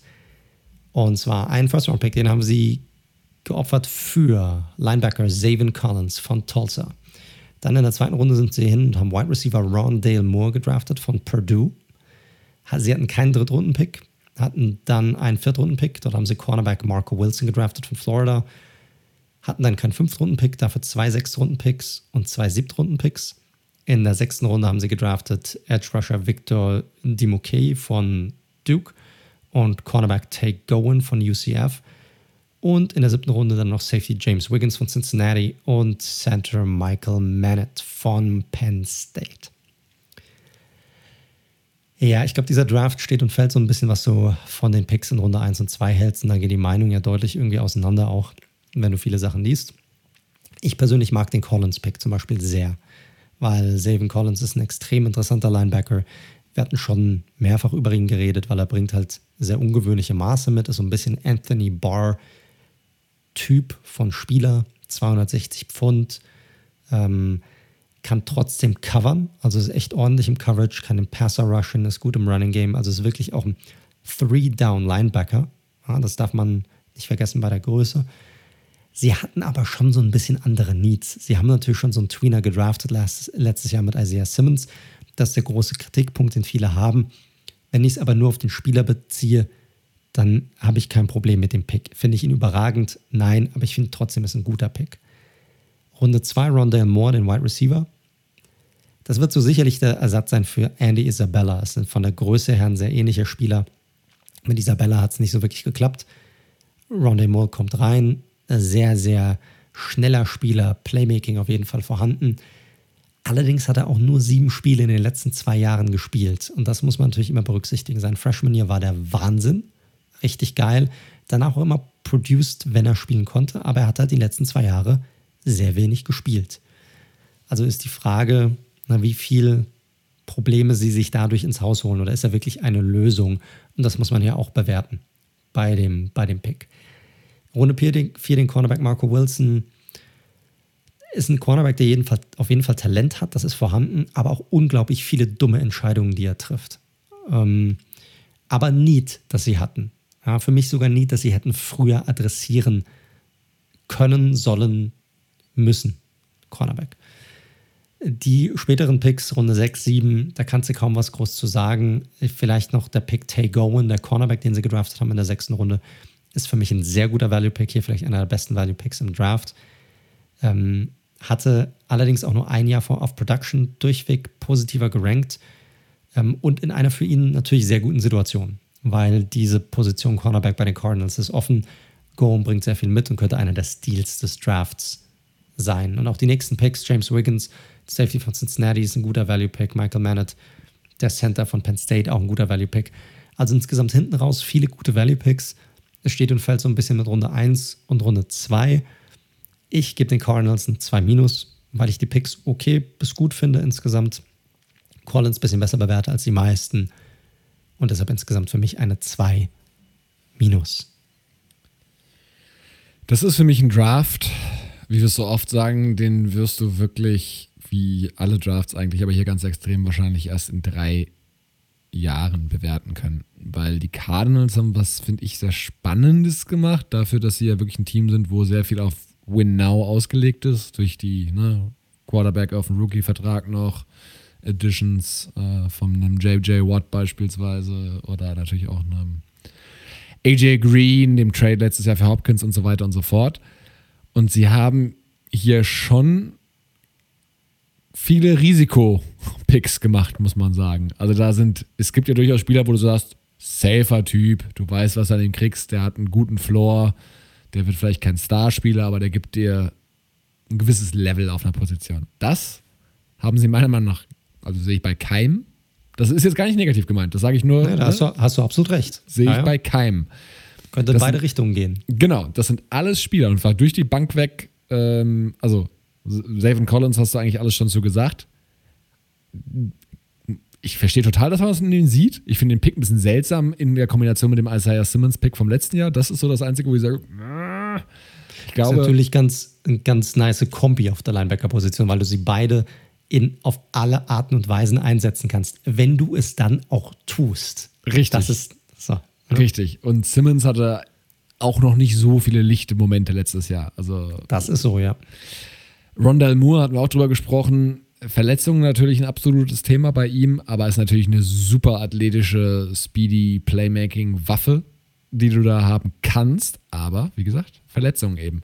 Mark Wilson hattest du angesprochen, äh, physischer Freak auch an der Stelle, aber äh, Spielintelligenz, Fragezeichen. Tay Gowan auch so ein prototypischer. Das trifft es perfekt, ja. Ja. Tay Gowan finde ich auch, also sechste Runde kannst du nichts falsch machen. Ähm, ne, der, der hat auch sehr gut gebaut für einen Cornerback tatsächlich und der ist auch deutlich tiefer gefallen, als ich dachte. Ich glaube, dachte, der wird eher früher gehen. Von daher brutal spannender Draft, der, wo wir wirklich, und da komme ich jetzt einfach nur den Bogen zum Anfang spannen, glaube ich, wirklich erst in zwei, drei Jahren sehen werden. Da bin ich mir sicher, da sind auch von den höheren Picks wahrscheinlich zwei weg vom Fenster und einer ist vielleicht voll durch die Decke gegangen irgendwie, ähm, weil Boomer Bust ist hier einige Male das Stichwort. Und ja, wie bewertest du sowas? Also, hey, ich mag Risiko. Ähm, ich finde, die Moves, die sie gemacht haben, verstehe ich, sind für mich auch nachvollziehbar. Ähm, man hätte es natürlich ein bisschen sicherer spielen können, dafür, dass man jetzt angreifen will, aber ich kann das jetzt nicht negativ finden, deswegen bin ich auch im Endeffekt bei einer 2. Ja, das passt doch. Sind wir noch sehr nah beieinander. So, Leute, zwei Teams haben wir noch.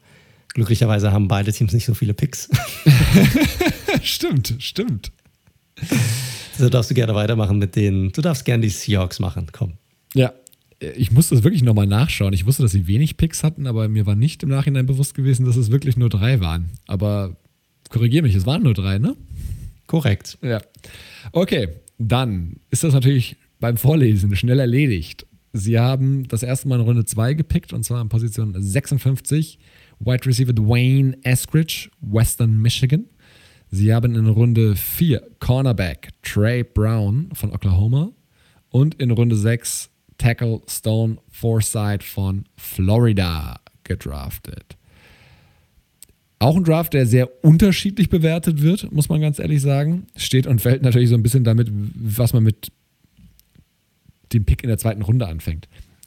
Ich finde diesen Ansatz schon bei den Needs, den die Seahawks haben, und ja, man soll nicht immer nur nach Needs draften, aber Wide Receiver in Runde 2 zu gehen, fand ich spannend, ehrlich gesagt. Klar, David Moore ist weg, so als dritte Ich wollte Option. gerade sagen, ja. Und wir wissen ja alle, weil wie wichtig es ist, Waffen der Offense zu geben. Eskridge ist natürlich ein speedy Guy, aber habe ich jetzt auch nicht in der zweiten Runde, ehrlich gesagt, gesehen. Da gab es leider Habe noch ich auch andere nicht. Spieler. Aber, äh, habe ich auch nicht, aber er bringt viele interessante Sachen mit. Also ein guter Route Runner, Speed hast du schon genannt. Ist halt ein ähnlicher Receiver wie schon einen, den sie eigentlich auf dem Roster haben. Also wird interessant zu sehen sein, wie sie ihn dort einbauen wollen und wo sie ihn sehen, auch auf dem Depth Chart. Ja. Also ich finde den Spieler jetzt nicht schlecht, ich finde ihn aber, um das mal abzu, ich finde ihn zu hoch genommen und er hätte ja auch andere Positionen priorisiert. Trey Brown ist ein ganz spannender Cornerback, ist aber total undersized und das ist sehr untypisch in der Defense, die da in äh, Seattle gespielt wird seit Jahren, weil die legen eigentlich schon eher auf Cornerbacks Wert, die, gar nicht mal, in Anführungszeichen, Gardemaße haben oder näher rankommen. Der spielt aber durchaus aggressiv. Der hat auch durchaus die Productions, was Interceptions und Pass-Breakups angeht. Von daher mal gucken. Schemefit, äh, spannender Spieler, ja. Schemefit weiß ich noch nicht so hundertprozentig. Foresight in Runde 6, um es kurz fertig zu machen, ist ein Stil, finde ich. Also Tackle, Pass, hätte ich gedacht, adressieren sie deutlich früher. Ähm, war ein Spieler, der immer weiter gefallen ist, wo ich auch so bei meinen Raiders nochmal drauf gelupscht habe, ob man da ihn vielleicht so als Swing-Tackle noch mit reinnimmt. Der ist doch super roh, hundertprozentig, aber ähm, der hat durchaus das Potenzial zumindest, äh, ein echt ordentlicher Tackle zu werden. Ich finde, das Wort passt ganz gut zusammen, weil ich finde, alle drei Spieler bringen viel Potenzial mit, um auch gerade in, bei den Seahawks erfolgreich zu sein. Eskridge ist jemand, wo sie schon so einen ähnlichen Wide Receiver haben auf dem Roster. So, da wissen sie, was sie bekommen. und da wissen sie auch, dass so ein Wide Receiver schon mal Erfolg hatte bei den Brown. Ich finde, er wird ein klarer Slot-Cornerback sein, logisch. Aber ich finde, der bringt gerade, ich mag diese aggressiven Cornerbacks. Ne? das ist dieses, ey, ich bin so klein, aber ich will es dir zeigen, dass ich trotzdem irgendwie mithalten kann. Das mag ich einfach, diese Attitüde, die er mitbringt. Und zu Forsyth hast du eigentlich schon alles gesagt. Also, das ist ein, wir haben drei Picks, guck, dass wir irgendwie welche reinbekommen, die viel Potenzial irgendwie mitbringen. Und wenn einer davon am Ende des Tages ein halber Starter wird, dann ist der Draft schon ein Erfolg gewesen. Ich dachte auch wirklich, es wäre ihre Taktik, so ein bisschen aus diesem zweiten Runde nochmal zwei, so ein Dritt- und ein Viertrunde zu machen oder irgendwie sowas, ne? Also, da hätte der Edskridge vermutlich trotzdem bekommen. Boah, ich weiß nicht so genau. Also, du hast jetzt die sehr positive Sichtweise auf diesen Draft. Ich finde halt Eskridge schon ein Reach, muss ich sagen, in der zweiten Runde, ehrlich gesagt. Und Trey Brown als Spieler ja, aber für Seattle weiß ich nicht so genau. Es ist natürlich brutal schwer, was soll ich sagen, bei drei Picks. Aber was soll man da bewerten? Ja, ist schwierig, ist schwierig. Ich bin Aber komplett bei dir. Schwierig. Wenn der erste davon meiner Meinung nach nicht hundertprozentig schon mal sitzt, dann komme ich nicht über eine 3 Plus hinaus, ehrlich gesagt. Ja, ich wäre wahrscheinlich ein bisschen generöser, würde eine 2 Minus geben hier. Na gut. Aber weit liegen wir auch nicht auseinander. Kann ich komplett nachvollziehen. Gut, Leute, ein Team noch. Eins haben wir noch. Wir haben noch die Los Angeles Rams. Die hatten insgesamt ja, sieben Picks und ein paar mehr, als sie ursprünglich hatten für diesen Draft. Und äh, sie hatten keinen Erstrunden-Pick, haben in der zweiten Runde angefangen, haben Wide Receiver Tutu Atwell von Louisville gedraftet. Dann sind sie in der dritten Runde hin, haben Linebacker Ernest Jones von South Carolina gedraftet. Dann hatten sie drei Viertrunden-Picks und äh, sind hin, haben Defensive Lineman Bobby Brown, den dritten von Texas A&M gedraftet. Dann einen Cornerback mit Robert Rochelle von Central Arkansas Wide Receiver Jacob, äh, Jacob Harris von UCF. Und dann hatten sie noch einen Fünf-Runden-Pick, dann haben sie einen Edge-Defender gedraftet mit Ernest Brown von Northwestern und in der siebten Runde Running Back Jake Funk von Maryland. Gehen wir mal durch. Tudo Adwell, Wide Receiver. Mm, ist ein definitives Need, das sie hatten. Also sie brauchen einen dritten Wideout, den hatten sie nicht. Ich mag den Pick aber trotzdem nicht weil ich mag den Wide Receiver nicht wirklich. Also Edwell ist ein guter Route Runner, super speedy, aber der ist verdammt klein, 5 foot 8, nur 155 Pfund und das ist das, was angegeben ist, Leute. Also ob der die wirklich auf die Waage bringt, das wage ich mal zu bezweifeln. Das ist mir einfach zu klein. Und dann als ersten Pick, den du hast in der zweiten Runde, ist mir dieses Risiko einfach zu groß. Und der ist auch nicht so brutal schnell. So ist es nicht, ne? Da gab es durchaus äh, schnellere ja, Kollegen. Nicht, und auch nicht brutal produktiv gewesen. So. Deshalb ist es für mich jetzt nicht. Ich habe dem Pick selbst eine 3 Plus gegeben. Also mehr würde ich ihm nicht geben, einfach weil es ein Need ist, das abgedeckt wird. Aber so richtig geil finde ich den Pick nicht. Dann sind sie in der dritten Runde hin und haben mit Ernest Jones, ein Linebacker von South Carolina, eine absolute Tackling-Maschine. Aber ansonsten bringt er nicht viel mit. Nicht gut im Coverage, bringt keine Pass-Rush-Skills mit locker zwei Runden zu früh für mich. Deshalb eine 4. Allein für den Pick. Also an Tag 2, wo sie die zwei Picks hatten, die haben sie für mich beide, ich sag mal, halb versemmelt. Kann man eigentlich sagen. So. Vierte Runde, ein bisschen besser. Defensive Line haben sie auf jeden Fall Need gehabt, nachdem sie Michael Brockers auch noch abgegeben hatten. Uh, Bobby Brown ist ein sehr athletischer Defensive Tackle und auch definitiv ein Need gewesen, wie gesagt. Cornerback Robert Rochelle von Central Arkansas ist ein sehr athletischer Cornerback. Also da gibt es ja auch irgendwie diese Freak-Studie, also so ein Freak-Score und da bricht er praktisch, macht er alles kaputt. Ähm, und sie brauchten ja auch auf jeden Fall Hilfe, ist aber noch super undefinierter Quarterback, bringt kaum, seine Technik ist ziemlich schwach. Athletik 1, Technik 6, insgesamt okay in der vierten Runde. Dann sind sie hin, haben Jacob Harris gedraftet, einen weiteren Wide Receiver von UCF, wieder ein Flyer hier, um einen extrem Athleten zu verpflichten. Dabei hat er null Production gehabt im College und auch sonst keine herausragenden Fähigkeiten wirklich als Receiver. Ist einfach nur wieder ein Athlet. Also auch hier, man erkennt ein gewisses Muster beim Draft. Der Fünftrunden-Pick, Ernest Brown, der Edge Rusher, 10, 10 Sacks in drei Jahren Finde ich jetzt auch nicht so wirklich prickelnd von der Production her. Aber mal gut, Fünftrunden-Pick halt. Und Running Back Jake Funk ist, äh, wird sicherlich der dritte Running Back sein momentan, nachdem er Malcolm Brown verloren hat. Also insgesamt ist mir das zu viel, also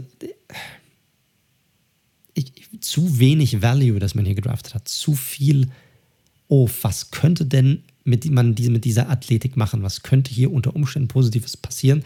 anstatt Spieler zu draften, die schon eine gewisse Finesse mitbringen, auch schon ein bisschen refiner sind, also ein bisschen, ja, noch nicht so ganz roh einfach. Und wie gesagt, Adwald Pick mag ich nicht, Ernest Jones mag ich hier in der dritten Runde auch überhaupt nicht. Deshalb ist das für mich eine 4. Ich mag den Rams Draft überhaupt nicht. Ja, ähm, kann ich größtenteils mitgehen. Also sie haben halt, also was man positiv hervorheben kann, was du am Anfang ja erwähnt hast, sie haben dann doch aus weniger Picks durch Downtrades noch mehr gemacht. Das ist ja erstmal nicht verkehrt. Sie hatten dann im zweiten Schritt anscheinend aber sehr spezifische Roleplayer, sage ich mal, die sie da irgendwie sich holen wollten. Ne? Der eine kann das besonders gut, der andere kann das besonders gut